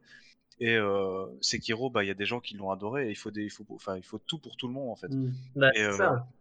Et le fait que tu regardes Death Stranding n'a pas eu le, le- le Game of the Year, par contre, ils ont gagné sept autres prix, meilleure performance, meilleure bande-son, meilleur euh, graphisme, Ouais. etc. Ça, ça veut rien dire d'être le Game of the Year, c'est une bonne reconnaissance pour Sekiro, ça aurait été une bonne reconnaissance pour euh, Kojima, mais comme tu le disais, ça aurait été, ouais, mais c'est premier parce que c'est Kojima et euh, Geoff euh, Kylie, il est- c'est le meilleur pote de C'est son Kojima. pote, c'est vrai. Et du coup, il y a plein de trucs Ouais, comme ça. ouais. Moi, je passe, je passe du côté, euh, du côté, je m'en fous des notes et je, je fais mon expérience à à moi. fait, non, ça, euh, je Moi, suis- je suis d'accord avec une, Tarak, euh, euh. Dans, le- dans le sens où euh, c'est, je suis d'accord avec lui et je, enfin, je vais aller un tout petit peu plus loin dans le sens où c'est compliqué de, de noter l'art, que ce soit du Bah oui. cinéma ou du, Ah du bah jeu là, vidéo. tu, tu mets, tu mets, alors qu'en fait, c'est, c'est plus une histoire de ressenti. On aura tous euh, un ressenti différent par rapport à une expérience qu'on, qu'on va vivre manette en main ou devant, devant un écran. Et euh, c'est plus ça qui est intéressant, c'est de parler de ressenti plus que de notes. Est-ce que le jeu, il t'a fait vivre quelque chose? Est-ce que tu le recommandes en tant que- qu'expérience? Que plutôt que de dire, ouais, je vais, ouais, je lui mets un 18 sur 20, j'enlève un point parce que les graphismes, Hmm. c'était pas ça, tu Mais- vois. Ouais, mais ça, ça, ça, Ça, fait longtemps que c'est vrai que. Enfin, moi, ça, ça fait pas mal de temps que ouais, les notes, euh, je, je m'en fous parce que tu regardes un peu ce qui Ouais, se passe. Et, Ah, euh, ouais. et moi, en plus de ça, à une époque où il y avait assez peu de jeux, donc enfin assez peu de jeux, t'avais pas mal de jeux et les gens, les, les magazines et tout ça pouvaient tout tester quasiment parce qu'il y avait suffisamment. Là, c'est impossible, il y a trop de trucs qui sortent tout Il y, le a- temps. il y a trop, il y a trop de trucs. trop, et puis, et puis comme on le dit, au final, c'est une expérience. quoi, jeu, que- Oui, voilà, ton jeu tu, peux lui, tu, peux, il peut avoir une note aujourd'hui euh, parce que voilà, le, le testeur a pas trop kiffé. Tu le rejoues, tu rejoues dans, dans 10 ans, tu as changé toi-même, tu as une autre perception de la vie, tu vas y rejouer, tu vas dire, putain, il est magnifique en fait. Euh, Donc ça change, c'est pas quelque chose Ouais. d'immuable, je suis d'accord. hein, les notes, c'est ça flingue. le magazine là, ça que flingue, je parle à euh, chaque fois, là, j'y vais, et ça c'est la partie test, et il n'y a aucune note, hein, ils mettent juste un, bah un ouais. petit truc et tout ça. Dès le départ, ça fait, ça fait deux ans que ça existe, ils avaient dit dès le départ, bah, nous on met pas de note, on met juste euh, un petit papier Mais sur ce que c'est et ça. ils ont trop raison je trouve il fait bah ouais c'est normal et ce qui est cool aussi c'est que des fois ils mettent deux avis t'as des avis où euh, genre euh, il y en a un je pense il faudrait que je ressente le- celui où ils ont testé Death Stranding, Positif et négatif. je non, suis à peu font, près euh, certain que pour Death Stranding, il y en avait un qui avait adoré et l'autre qui avait pas aimé et que les deux mettaient euh, leur avis. Et c'est cool Ouais. parce que du coup, bah, tu, tu, tu vois un petit peu les deux et tu peux te faire toi ton idée, ton idée de tiens, est-ce que ça me correspond ou est-ce que ça me correspond pas quoi.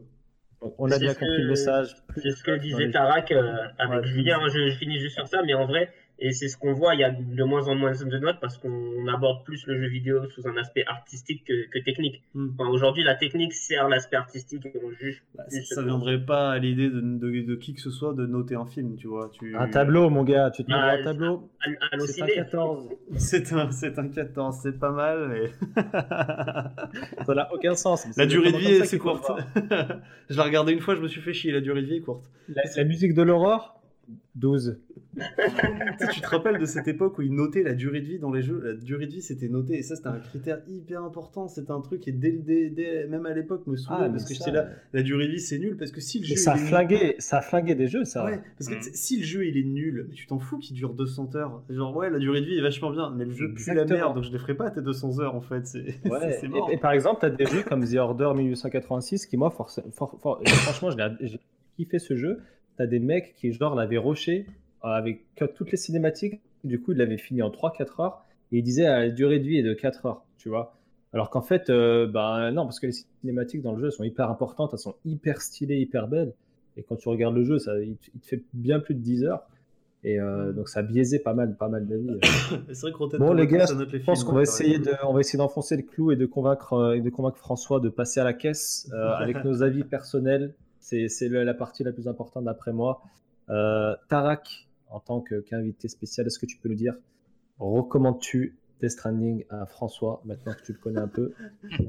Ou, souhaites-tu le laisser dans Et l'ignorance là, oh non, c'est pas ouf, non. En vrai, non, bof. Non. C'est que enfin moi je, je force personne et euh, c'est ça qui est bien avec euh, le jeu maintenant, c'est qu'en fait t'as tellement de jeux que tu peux faire si tu ne l'aimes pas tu, tu joueras un autre. Mais pour l'expérience c'est quelque chose que je recommande. Moi personnellement, euh, même on en a parlé, j'ai eu des frissons. Euh, je, alors je vais faire un peu, ça fait un peu chochotte, mais j'ai eu la larme à l'œil à la fin, vraiment, euh, où ma copine est rentrée dans la pièce et m'a dit mais pourquoi tu pleures? Et je dis je te, je peux pas te le dire. Foutu poussière dans l'œil. Dans l'œil. Et du coup, c'est ouais, moi je le recommande parce que c'est une expérience plus que plus que livreur, etc. C'est une vraie expérience. Et franchement, pour ceux qui l'ont pas fait, il faut faire 4-5 heures qui sont extrêmement longues et chiantes. Mais une fois que tu as percé la coquille du jeu euh, de livreur, tu fais que des bonnes découvertes. Et c'est un message plus qu'un. Je veux dire que le, le but du jeu, c'est de terminer pour avoir le message. C'est pas vraiment euh, de. Le gameplay est secondaire pour moi dans le Mm. jeu. Ok, ok. Et Ouais. toi, Clem, du coup, qu'est-ce que tu Euh, dire déjà, par rapport à je vais- je vais, euh, je valide tout ce qu'il a dit. Donc pour la première partie, exactement pareil. donc euh, pour la partie expérience, mais en plus, moi je le recommanderais à tout le monde parce que c'est une masterclass dans, le jeu vidéo. Je pense qu'on peut déjà parler de, ce jeu comme quelque chose de culte. Moi, c'est un des jeux vi- vidéo personnellement qui m'a le, plus marqué. Et euh, c'est une masterclass parce que le jeu est, comme on disait, il est vide. Il a été fait en, en trois ans et tu te rends compte que bah, le peu d'outils et le peu de temps qu'il a eu, même si effectivement ça a pris plus de trois ans parce qu'il avait déjà les idées qui germaient dans sa tête, etc. Mais il a fait avec ce qu'il avait et c'est très bien fait. Tout ce qui, le peu qui est fait dans le jeu est tellement bien fait que effectivement t'as le t'as le frisson à chaque fois parce que le rythme du jeu il est tellement maîtrisé et éprouvant. Il est éprouvant, mais c'est c'est voulu en fait. C'est voulu, ça fait partie Ouais. de l'expérience. Du coup, moi je peux que le le recommander. Si tu aimes le jeu vidéo, c'est un jeu qu'il faut faire euh, absolument. C'est C'est- que je- avant que tu répondes, Karim, c'est un, d'accord. c'est un, Ouais. un argument que beaucoup de gens euh, disent ça. euh, Quand tu aimes le jeu vidéo, tu dois faire Death Stranding parce que c'est euh, beaucoup de gens l'a- Ah. l'avaient dit ça qu'en gros c'est un bon représentant du jeu vidéo dans le sens où je pense que ce qui ressort de ça, c'est qu'il fait partie de cette catégorie de jeu assez rare qui est plus un, un comment dire, qui est pas un jeu mais qui est plus une œuvre un qu'un game jeu, changer. tu vois. Une expérience. Ouais, voilà, une expérience, parce que tu as beaucoup de jeux qui sont plus sur le côté vraiment jeu, purement joué. Je prends les Mario et les, les jeux comme ça Nintendo, qui sont des, des jeux euh, excellents Mm. par le gameplay, parce que tu joues, tu t'amuses, c'est comme un jouet. Euh, et, ou d'autres jeux compétitifs qui sont excellents parce que ben, c'est comme jouer au basket ou jouer au foot, tu as un ensemble de règles et, et, les gens sont sur un pied d'égalité, tu joues, machin. Et là, c'est plus, comme tu dis, une expérience ouais, qui est, et les gens Ouais, le- voilà. le mettent Après, je dis- quand je dis ça, c'est pas genre euh, si t'aimes pas euh, Death Stranding, ça veut dire que t'aimes pas le jeu vidéo, mais c'est juste Ouais, qu'en termes d'expérience, faut, bah, tu- tu vois faut, le tester, faut, faut le décortiquer. Et je pense aussi, par contre, ça, on l'a, on l'a pas dit. Et euh, ça, mais euh, c'est- quand on parle du jeu, ça revient souvent. Je suis assez d'accord avec, euh, avec cette idée que Death Stranding, pour le comprendre et le juger, même si on n'aime pas, faut quand même aller au bout. Hmm, Parce que en vrai, si tu t'arrêtes au début, parce que effectivement le, le début peut être redondant et que tu vas pas au bout, euh, ça va être difficile de, de juger l'ex- de juger l'expérience parce que tu vas rater tellement de choses. Ça se peut que t'aimes pas, mais essaye quand même d'aller au bout. Ouais. Et après, euh, là, tu pourras vraiment te faire un vrai avis sur le jeu. Tu vois. Et en fait, et en fait bah pour... vas-y, vas-y, Tarak. On est, surtout dans une euh, dans un monde où en fait tout le monde donne son avis sur tout. Tu vas dans les commentaires Facebook, tu n'as que des professionnels de la politique euh, euh, et en fait sur les jeux vidéo c'est pareil. Les, les, les notes sur sur Death Stranding, c'est t'as des gens qui vont pas aimer deux heures, qui vont dire c'est de la merde, je mets 10 sur je mets 10 sur euh, 100, enfin ou euh, 5 sur 20. Et du coup t'as des t'as des gens en fait qui vont aller jusqu'au bout et qui eux vont dire bon ok, moi je préfère avoir l'avis de quelqu'un qui m'a dit je l'ai pas aimé mais je l'ai terminé Voilà. que quelqu'un qui va dire écoute j'ai fait deux heures, je me suis fait chier, c'est de la merde. Hmm. Euh, Ouais. personnellement, quand tu regardes maintenant, euh, moi ce que je pense, c'est que tu as, des Assassin's Creed, tu as des Call of Duty, tu as des FIFA, tu as des jeux qu'on se bouffe toutes les années. Et en fait, maintenant, le fait, c'est que quand tu as quelqu'un qui te dit, bah voilà, là, il y a un jeu qui n'a jamais été fait, Ah, c'est ça que j'allais revenir. sous prétexte que c'est difficile, en fait, il faut, euh, c'est de la Ouais. merde. Bah non, c'est en fait, c'est un des seuls jeux qui te sort de ton confort. dire, Exactement. bon, euh, C'est pas, c'est pas un jeu formaté, en fait. On t'a donné un projet avec une idée, avec euh, quelque chose à faire. Et moi, je préfère jouer à des jeux indépendants qui ont une histoire que de jouer à un Call of Duty ou à FIFA. Je respecte les gens qui jouent à Call of Duty et FIFA, mais j'apprécie vraiment pas qu'on critique un jeu d'auteur sous prétexte que c'est chiant après 3 ans. Hmm. Ouais. Et je, si Moi, je peux rajouter juste un petit truc avant que tu continues, euh, Karim, juste, le, et t'as des jeux comme euh, bah, les From Software où t'auras quand même beaucoup de gens qui vont y jouer malgré la difficulté parce que après tu peux dire, moi je l'ai fait, c'était dur. Alors que Death Stranding, tu peux pas dire ça. C'est éprouvant, mais il faut vraiment que tu joues pour toi parce que t'as Ouais. aucune euh, aucune fierté à retirer de j'ai fini Death Stranding, c'était trop dur. Du coup, t'as même Ouais. pas cet aspect-là. Du coup, ça te pousse vraiment à aller vers le jeu pour ton expérience à toi. D'accord, ok. Je suis, je, suis, je suis carrément d'accord avec tout ce que vous avez, vous avez dit. C'est dur de rajouter quoi que ce soit en fait. hein. C'est que vraiment, déjà d'une part, la, la- la chose la plus importante que, que, que je vais retenir de, de ce qu'on vient de dire, c'est vraiment cette proposition unique, cet ovni qui est euh, sans. Il n'y a, il y a aucun jeu qui ressemble à Death Stranding. Et à partir du moment où il y a une proposition nouvelle, euh, moi c'est toujours quelque chose que j'apprécie. J'aime bien découvrir des nouveaux endroits dans ma vie. J'aime bien lire des nouveaux livres, découvrir des nouvelles expériences. Et Death Stranding, c'est une expérience unique. Euh, concrètement, j'attends la prochaine expérience unique de ce calibre que je vais vivre. Euh, bon, récemment, j'ai fait The Last of Us partout, mais j'avais déjà fait le 1. Ça a quand même été une grosse gifle dans le même, euh, dans le même sens. C'était vraiment, euh, c'est vraiment cette nouveauté que, que j'apprécie. Et en fait, le jeu, le jeu en fait est super généreux, je trouve, parce que au fur et à mesure, tu vas avoir de plus en plus de. Soit ça va être au niveau, euh, au niveau de l'histoire, tu vas avoir euh, euh, des, cliffhangers et des éléments vont s'enchaîner, ça va te maintenir en haleine. Soit tu vas avoir ton plus de facilité pour te déplacer grâce à des équipements qui sont meilleurs, etc. Ou alors à des constructions, je pense aux tyroliennes par exemple, qui vont complètement changer ta façon de jouer au jeu, tu vas te déplacer plus vite. Et donc voilà, je trouve qu'il y a vraiment une, un équilibre, c'est vraiment ça le terme, c'est un équilibre qui a été trouvé entre l'immensité du monde, le gameplay et, euh, et, et ce que toi tu vas en faire par rapport à l'histoire? Et euh, ouais, j'ai eu des moments de frisson comme toi, Tarak, j'ai eu, j'ai eu énormément de moments comme ça. Je me rappelle, euh, j'ai l'impression d'avoir fait le jeu hier en fait. Je me rappelle de quasiment tout ce qui s'est passé et En plus, on se parlait après à chaque ouais. fois, on se disait putain, parlait t'as fait ça. Ouais, et puis voilà, ça pousse, ça pousse à parler aux gens en fait. Ça pousse à parler aux autres et euh, je pense qu'à partir de ce moment-là, le pari il est réussi. C'est une proposition unique.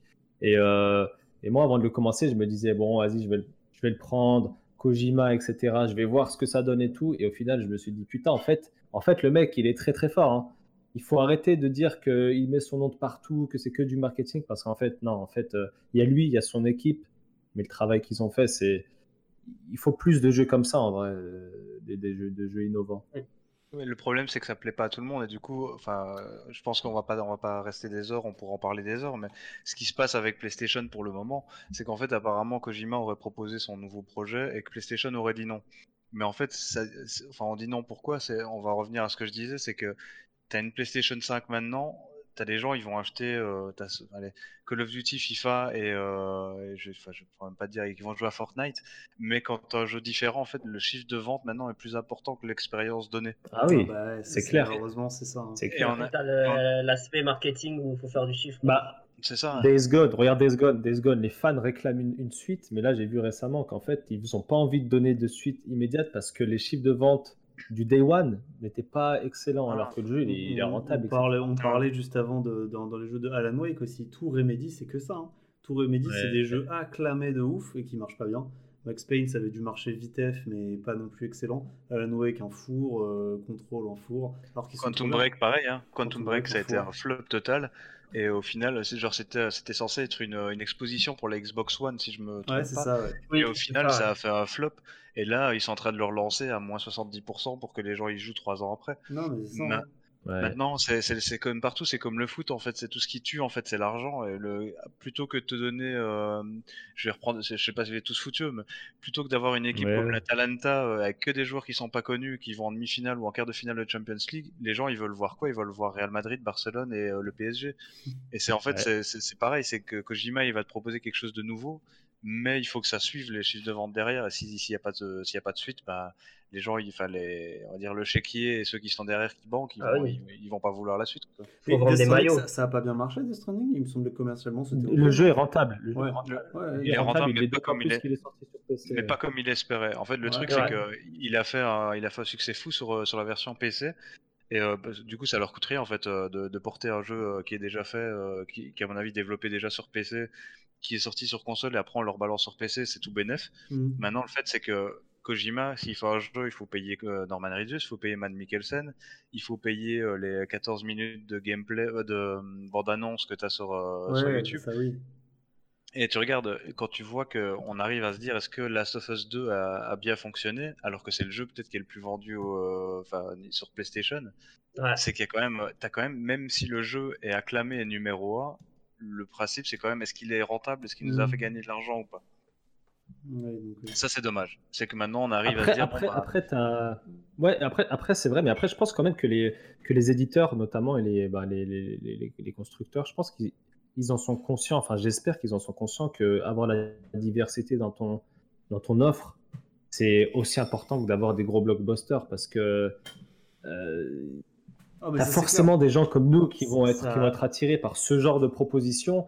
Et au final, leur but à eux, c'est de t'attirer sur leur écosystème, tu vois. C'est de... Mais ça, c'est clair et Peu net. Et importe c'est d'ailleurs, le- la, la- c'est d'ailleurs ce que Microsoft a compris euh, assez tôt, d'ailleurs, parce qu'on pense là au Game Pass et tout ça, mais même avant, euh, sur le Xbox Live, quand ils avaient lancé l'offre Xbox Live bien avant en PlayStation, ils avaient lancé le Xbox Live Arcade, qui était un service avec plein de jeux, et il y avait plein de développeurs indés qui allaient sur le Xbox Live Arcade parce qu'ils avaient des conditions assez favorables pour poster leurs jeux, et euh, qui étaient un peu soutenus par Microsoft, alors pas soutenus financièrement, mais dans le genre, ils avaient une plateforme, ils pouvaient mettre leurs jeux direct, tout était fait, Ouais. un écosystème pour eux, quoi. Et euh, il y avait eu toute une époque, je me rappelle, l'époque Xbox Live Arcade, où il y avait, euh, c'était le début du jeu indé. Vraiment, le Xbox Live Arcade, c'était les débuts du jeu indé, dans le sens où on l'entend maintenant, c'est-à-dire tous les jeux indés dont on entend parler, qui, qui exposent sur Twitch pour X ou Y raison. Euh, ça a commencé un petit peu, cette mode a commencé avec le Xbox Live Arcade. Après, ils ont fait de la merde sur la génération Xbox One, et, et là, ils essaient d'y revenir avec le Xbox Game Pass et euh, bah, notamment le rachat de studios qu'ils ont fait et ils essaient de pousser des jeux indés devant hein. c'est pas pour rien qu'ils ont mis Ori and the Blind Forest tout devant euh, qui, alors que je pense qu'il a marché dix fois moins bien que, que, que d'autres jeux beaucoup plus connus sur le Game Pass mais euh, il y a Stora quoi tu joues à Ori ça fait plus jeu vrai jeu de connaisseurs euh, et de et d'auteurs. Quelle, quelle- quelle belle tran- transition, François, avec Xbox et Microsoft, parce que c'est le dernier sujet de, de- de l'émission aujourd'hui, hein, si on peut revenir dessus. C'est l'avenir de Kojima. Production, rapidement. l'avenir de Kojima Prod, qui, comme tu l'as dit, Tarak, euh, après, apparemment, les rumeurs de, de refus hein, de sa dernière proposition auprès de, de Sony euh, auraient euh, été approchées, ou alors c'est dans l'inverse, je sais pas trop.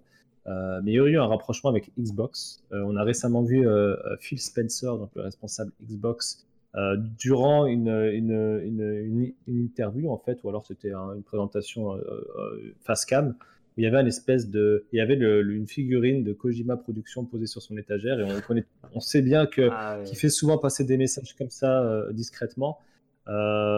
Est-ce que, sans bien sûr nous lâcher des informations confidentielles, etc., est-ce que tu pourrais nous dire, euh, tu penses que, est-ce qu'on va vers, dans cette direction-là? On sait que Kojima n'est attaché à personne, en fait, hein, c'est un studio indépendant.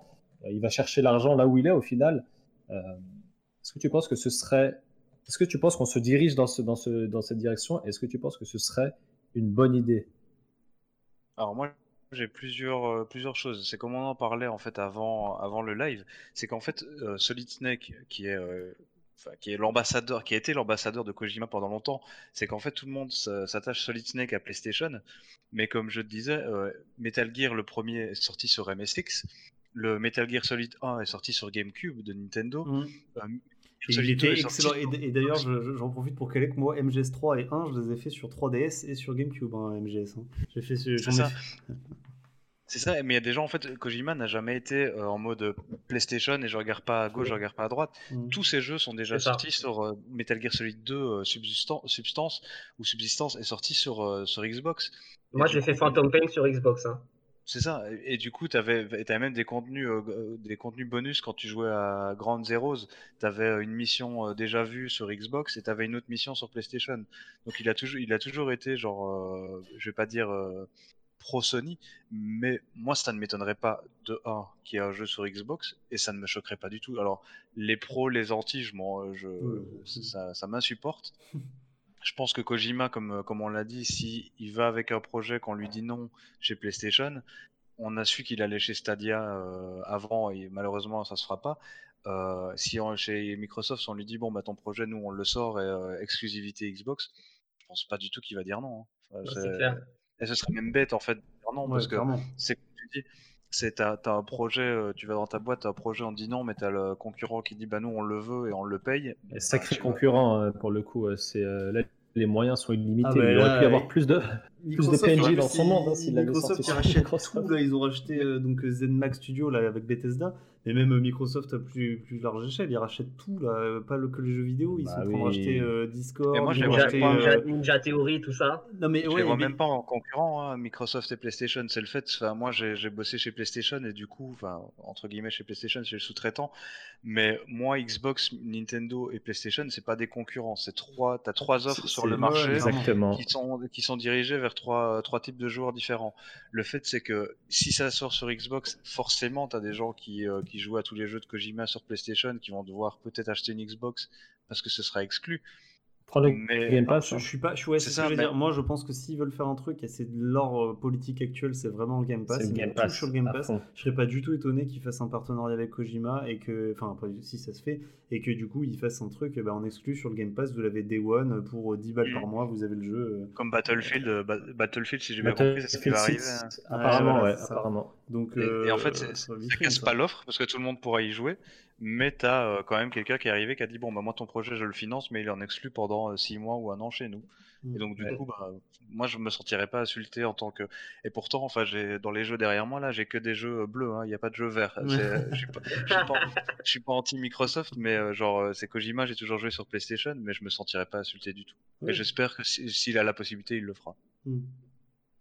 ouais bien sûr. Ok Ok, bah écoutez, les amis, hein, euh, peut-être qu'on peut terminer sur, sur une petite note euh, perso pour toi, Tarak, hein, tes projets, etc., euh, ton livre qui, sort, qui sort sous un format PDF, etc. Si tu veux faire ta publicité, c'est le moment ou jamais. Après, on ferme la boutique. ok, bah attends, je vais appeler ma copine. Elle devait faire le jingle musical avant, mais. Euh, non, non, mais donc du coup, en fait, ce qu'il y a, c'est que j'aime pas du tout me mettre en avant, donc du coup, on va pas faire une grosse promo. Mais effectivement, en fait, ce soir, j'avais profité en fait qu'on fasse ce live pour euh, pour annoncer bah, justement qu'après, je sortais le PDF en version française, donc après le après le live. Et donc du coup, euh, le, bah, le PDF sortira normalement dans quelques instants. Je vais le mettre en ligne. Et euh, ouais, j'ai fait une page de précommande euh, pour la, la, version française et allemande en fait qui est, qui est traduite. Euh, faut savoir que les livres à la base, je les avais fait en japonais et en anglais pour que Kojima, bah, c'était le premier qui devait le recevoir, puisse le lire. Oh, et qu'en fait, il y a eu énormément de demandes. Et donc du coup, bah, j'ai eu des demandes en espagnol, en italien, en français, en allemand. Et donc du coup, bah, je me suis dit, vas-y, fais, ça. Euh, puis je balance le PDF gratuitement, donc vous n'êtes pas forcé à acheter. Euh, si vous voulez l'objet collector, euh, hop, on va le montrer. Ah, C'est la version. c'est la version japonaise et anglaise, mais bon, du coup, vous J'achète. J'achète. Donc du coup, bon, je me pré... je, je, je, suis pas prétentieux, je dis pas que c'est euh, que c'est ouf, mais bon, il y a eu une très beau, très bon retour sur le produit. Si vous voulez le, le, le la version physique, il y a une boutique Etsy. Donc du coup, vous pouvez aller sur mon profil euh, Twitter si vous voulez le PDF gratuit. bah, bah, balance le lien sur le, chat, si c'est sur le chat, balance le lien, hein, je- et on le mettra sur le Discord aussi. Yes, Ouais, ça marche. Mais, alors du coup, le principe en fait, c'est que euh, je suis fort dans le partage et je- c'est pour ça que j'ai vraiment kiffé toujours euh, Kojima. C'est que j'aime bien tout ce qui est connexion, partage et euh, surtout, enfin, euh, je vais pas dire gratuité parce que ces jeux ils sont payants, mais euh, le PDF, j'ai envie que tout le monde puisse le lire. En fait, j'ai pas envie que le fait que tu n'aies pas 50 euros ne ne te, ne te permette pas de lire le livre, donc du coup c'est pour ça que le PDF il est gratuit, même si ça choque des gens, parce qu'en fait j'ai pas mal de c'est- gens qui dit, l'honneur, il faut- hein, ouais, c'est- c'est clair. c'est- Il faut plus de gens comme toi. hein. euh, Il faut plus de gens comme toi. Et non, non, il faut que je reste, c'est faut que je reste unique. Alors, vrai. euh, Ça, et puis Euh, non, mais ton Etsy aussi, hein, mets ton, ton Etsy qu'on puisse, pour ceux qui veulent. euh, Voilà. Va nous faire une bonne, euh, de la bonne lecture à venir. Bah, surtout que franchement, je me suis dit, euh, Kojima, c'est quand même un sujet qui parle aux gens. Et euh, j'ai dû censurer des, des textes, parce que, enfin, censurer, non, j'ai dû couper des textes, parce que tu as des gens qui m'envoyaient des, des livres entiers. D'ailleurs, je pourrais écrire, quand j'ai vu le- la section guest, tu as des gens qui m'ont écrit des pavés. Et en fait, c'est enfin, ce que je voulais, c'est des, des images, euh, en fait, par rapport à leur vie, par rapport à leurs souvenirs, tout ce que Kojima leur a apporté. Et c'est vraiment ça, en fait, que moi, c'est un gros kiff, c'est que des fois, je lis mon livre et je me dis, putain, mais cette histoire-là, elle est ouf. Et euh, c'est ça que j'ai voulu apporter, en fait, c'est de mettre la lumière sur des gens, bon, pas sur les producteurs de guérilla, ils sont déjà bien connus, mais sur des artistes euh, qui, euh, voilà, qui sont connus, que je pense à Marc Dreamer All Boss, qui est, je vais juste faire une petite parenthèse, je vais vous montrer ce qu'il fait. C'est que le mec, c'est un Français, c'est euh, un amour, et euh, le mec s'est inspiré de euh, Yoji Shinkawa pour, pour faire ses, ses œuvres. Et du coup, bah, voilà, pour rebondir avec Kojima, c'est que c'est, il crée des liens. Même si c'est des, euh, nous ce soir, on se connaîtrait pas s'il n'y avait pas un jeu de C'est Kojima. vrai, ça. Totalement. Donc, du coup, voilà. Et alors du coup, hop, ça c'est entre guillemets ce que vous pouvez retrouver dans le livre. Donc c'est c'est un dessin qui a été fait par mon pote Marc. Et du coup c'est ça, c'est un, c'est un gros big up aux artistes, aux cosplayers, en fait, aux gens qui sont pas mis en avant et qui, euh, qui rendent hommage à Kojima. Donc si vous voulez, Bah, c'est vous cliquez génial. C'est top. C'est tout à ton honneur, ouais. c'est excellent, ouais, franchement, et on t'encourage euh, à continuer dans cette voie. J'ai j'ai cru euh, comprendre qu'il y avait quelques projets euh, d'avenir, euh, euh, donc il faudra rester à l'écoute parce que honnêtement, c'est extrêmement lourd. euh, si Et ça bien sûr, parvient on- on- supportera, nous, on est. On On, va va suivre ça, ça on va supporter fort, on partagera ça fort, exactement. En tout Ouais. cas, merci les gars. hein. Merci Ouais, Clem, merci Tarak pour ta présence, merci d'avoir Bah, pris le merci temps, merci merci François vous. pour ta Ouais, participation. franchement, merci beaucoup d'avoir Euh, accepté d'être venu nous voir. C'est super cool euh, d'avoir des, des passionnés comme toi et avec, avec Ah, nous. C'est top. Bah, du coup, on fera des autres émissions. hein. Si vous faites Ah, des, bah alors des là, autres avec émissions, plaisir, tu reviens pour MGS. Hein. Bah, avec Ah, plaisir. avec plaisir. Avec plaisir. Avec plaisir. MGS 3, tu reviens. Moi, c'est le 3. moi, Ah. je le fais. Il faut que je le fasse avant. Tu le fais, il est sur 3DS, il est fabuleux. Ah, il faut le faire, plus. faut le faire, carrément. Je le ferai, je le ferai, les gars. Ah, ouais, trop de jeux, MGS3. trop de On jeux. fait des trop de Stranding déjà et ensuite on Ouais, ouais, ça marche. Non, mais c'est bon, on se retrouve pour le marathon euh, 24 heures Death Stranding sur mon stream. euh. je vais poser des RTT, je vais faire ça, ça va être fabuleux. Alors, merci beaucoup, en tout cas, euh, Chaotique, d'être Ouais. passé. Merci à tous, merci, à au chat, merci beaucoup, c'était cool, merci à tous. Et, Et puis à bientôt pour une prochaine émission sur Et la ouais, capsule. hein. dimanche prochain, encore, encore une autre capsule sur Dead Space. D'ailleurs, on tease le sujet, voilà, vous le savez. Je vous l'aurai su ici tout de suite. Allez, bonne soirée à tous, ciao.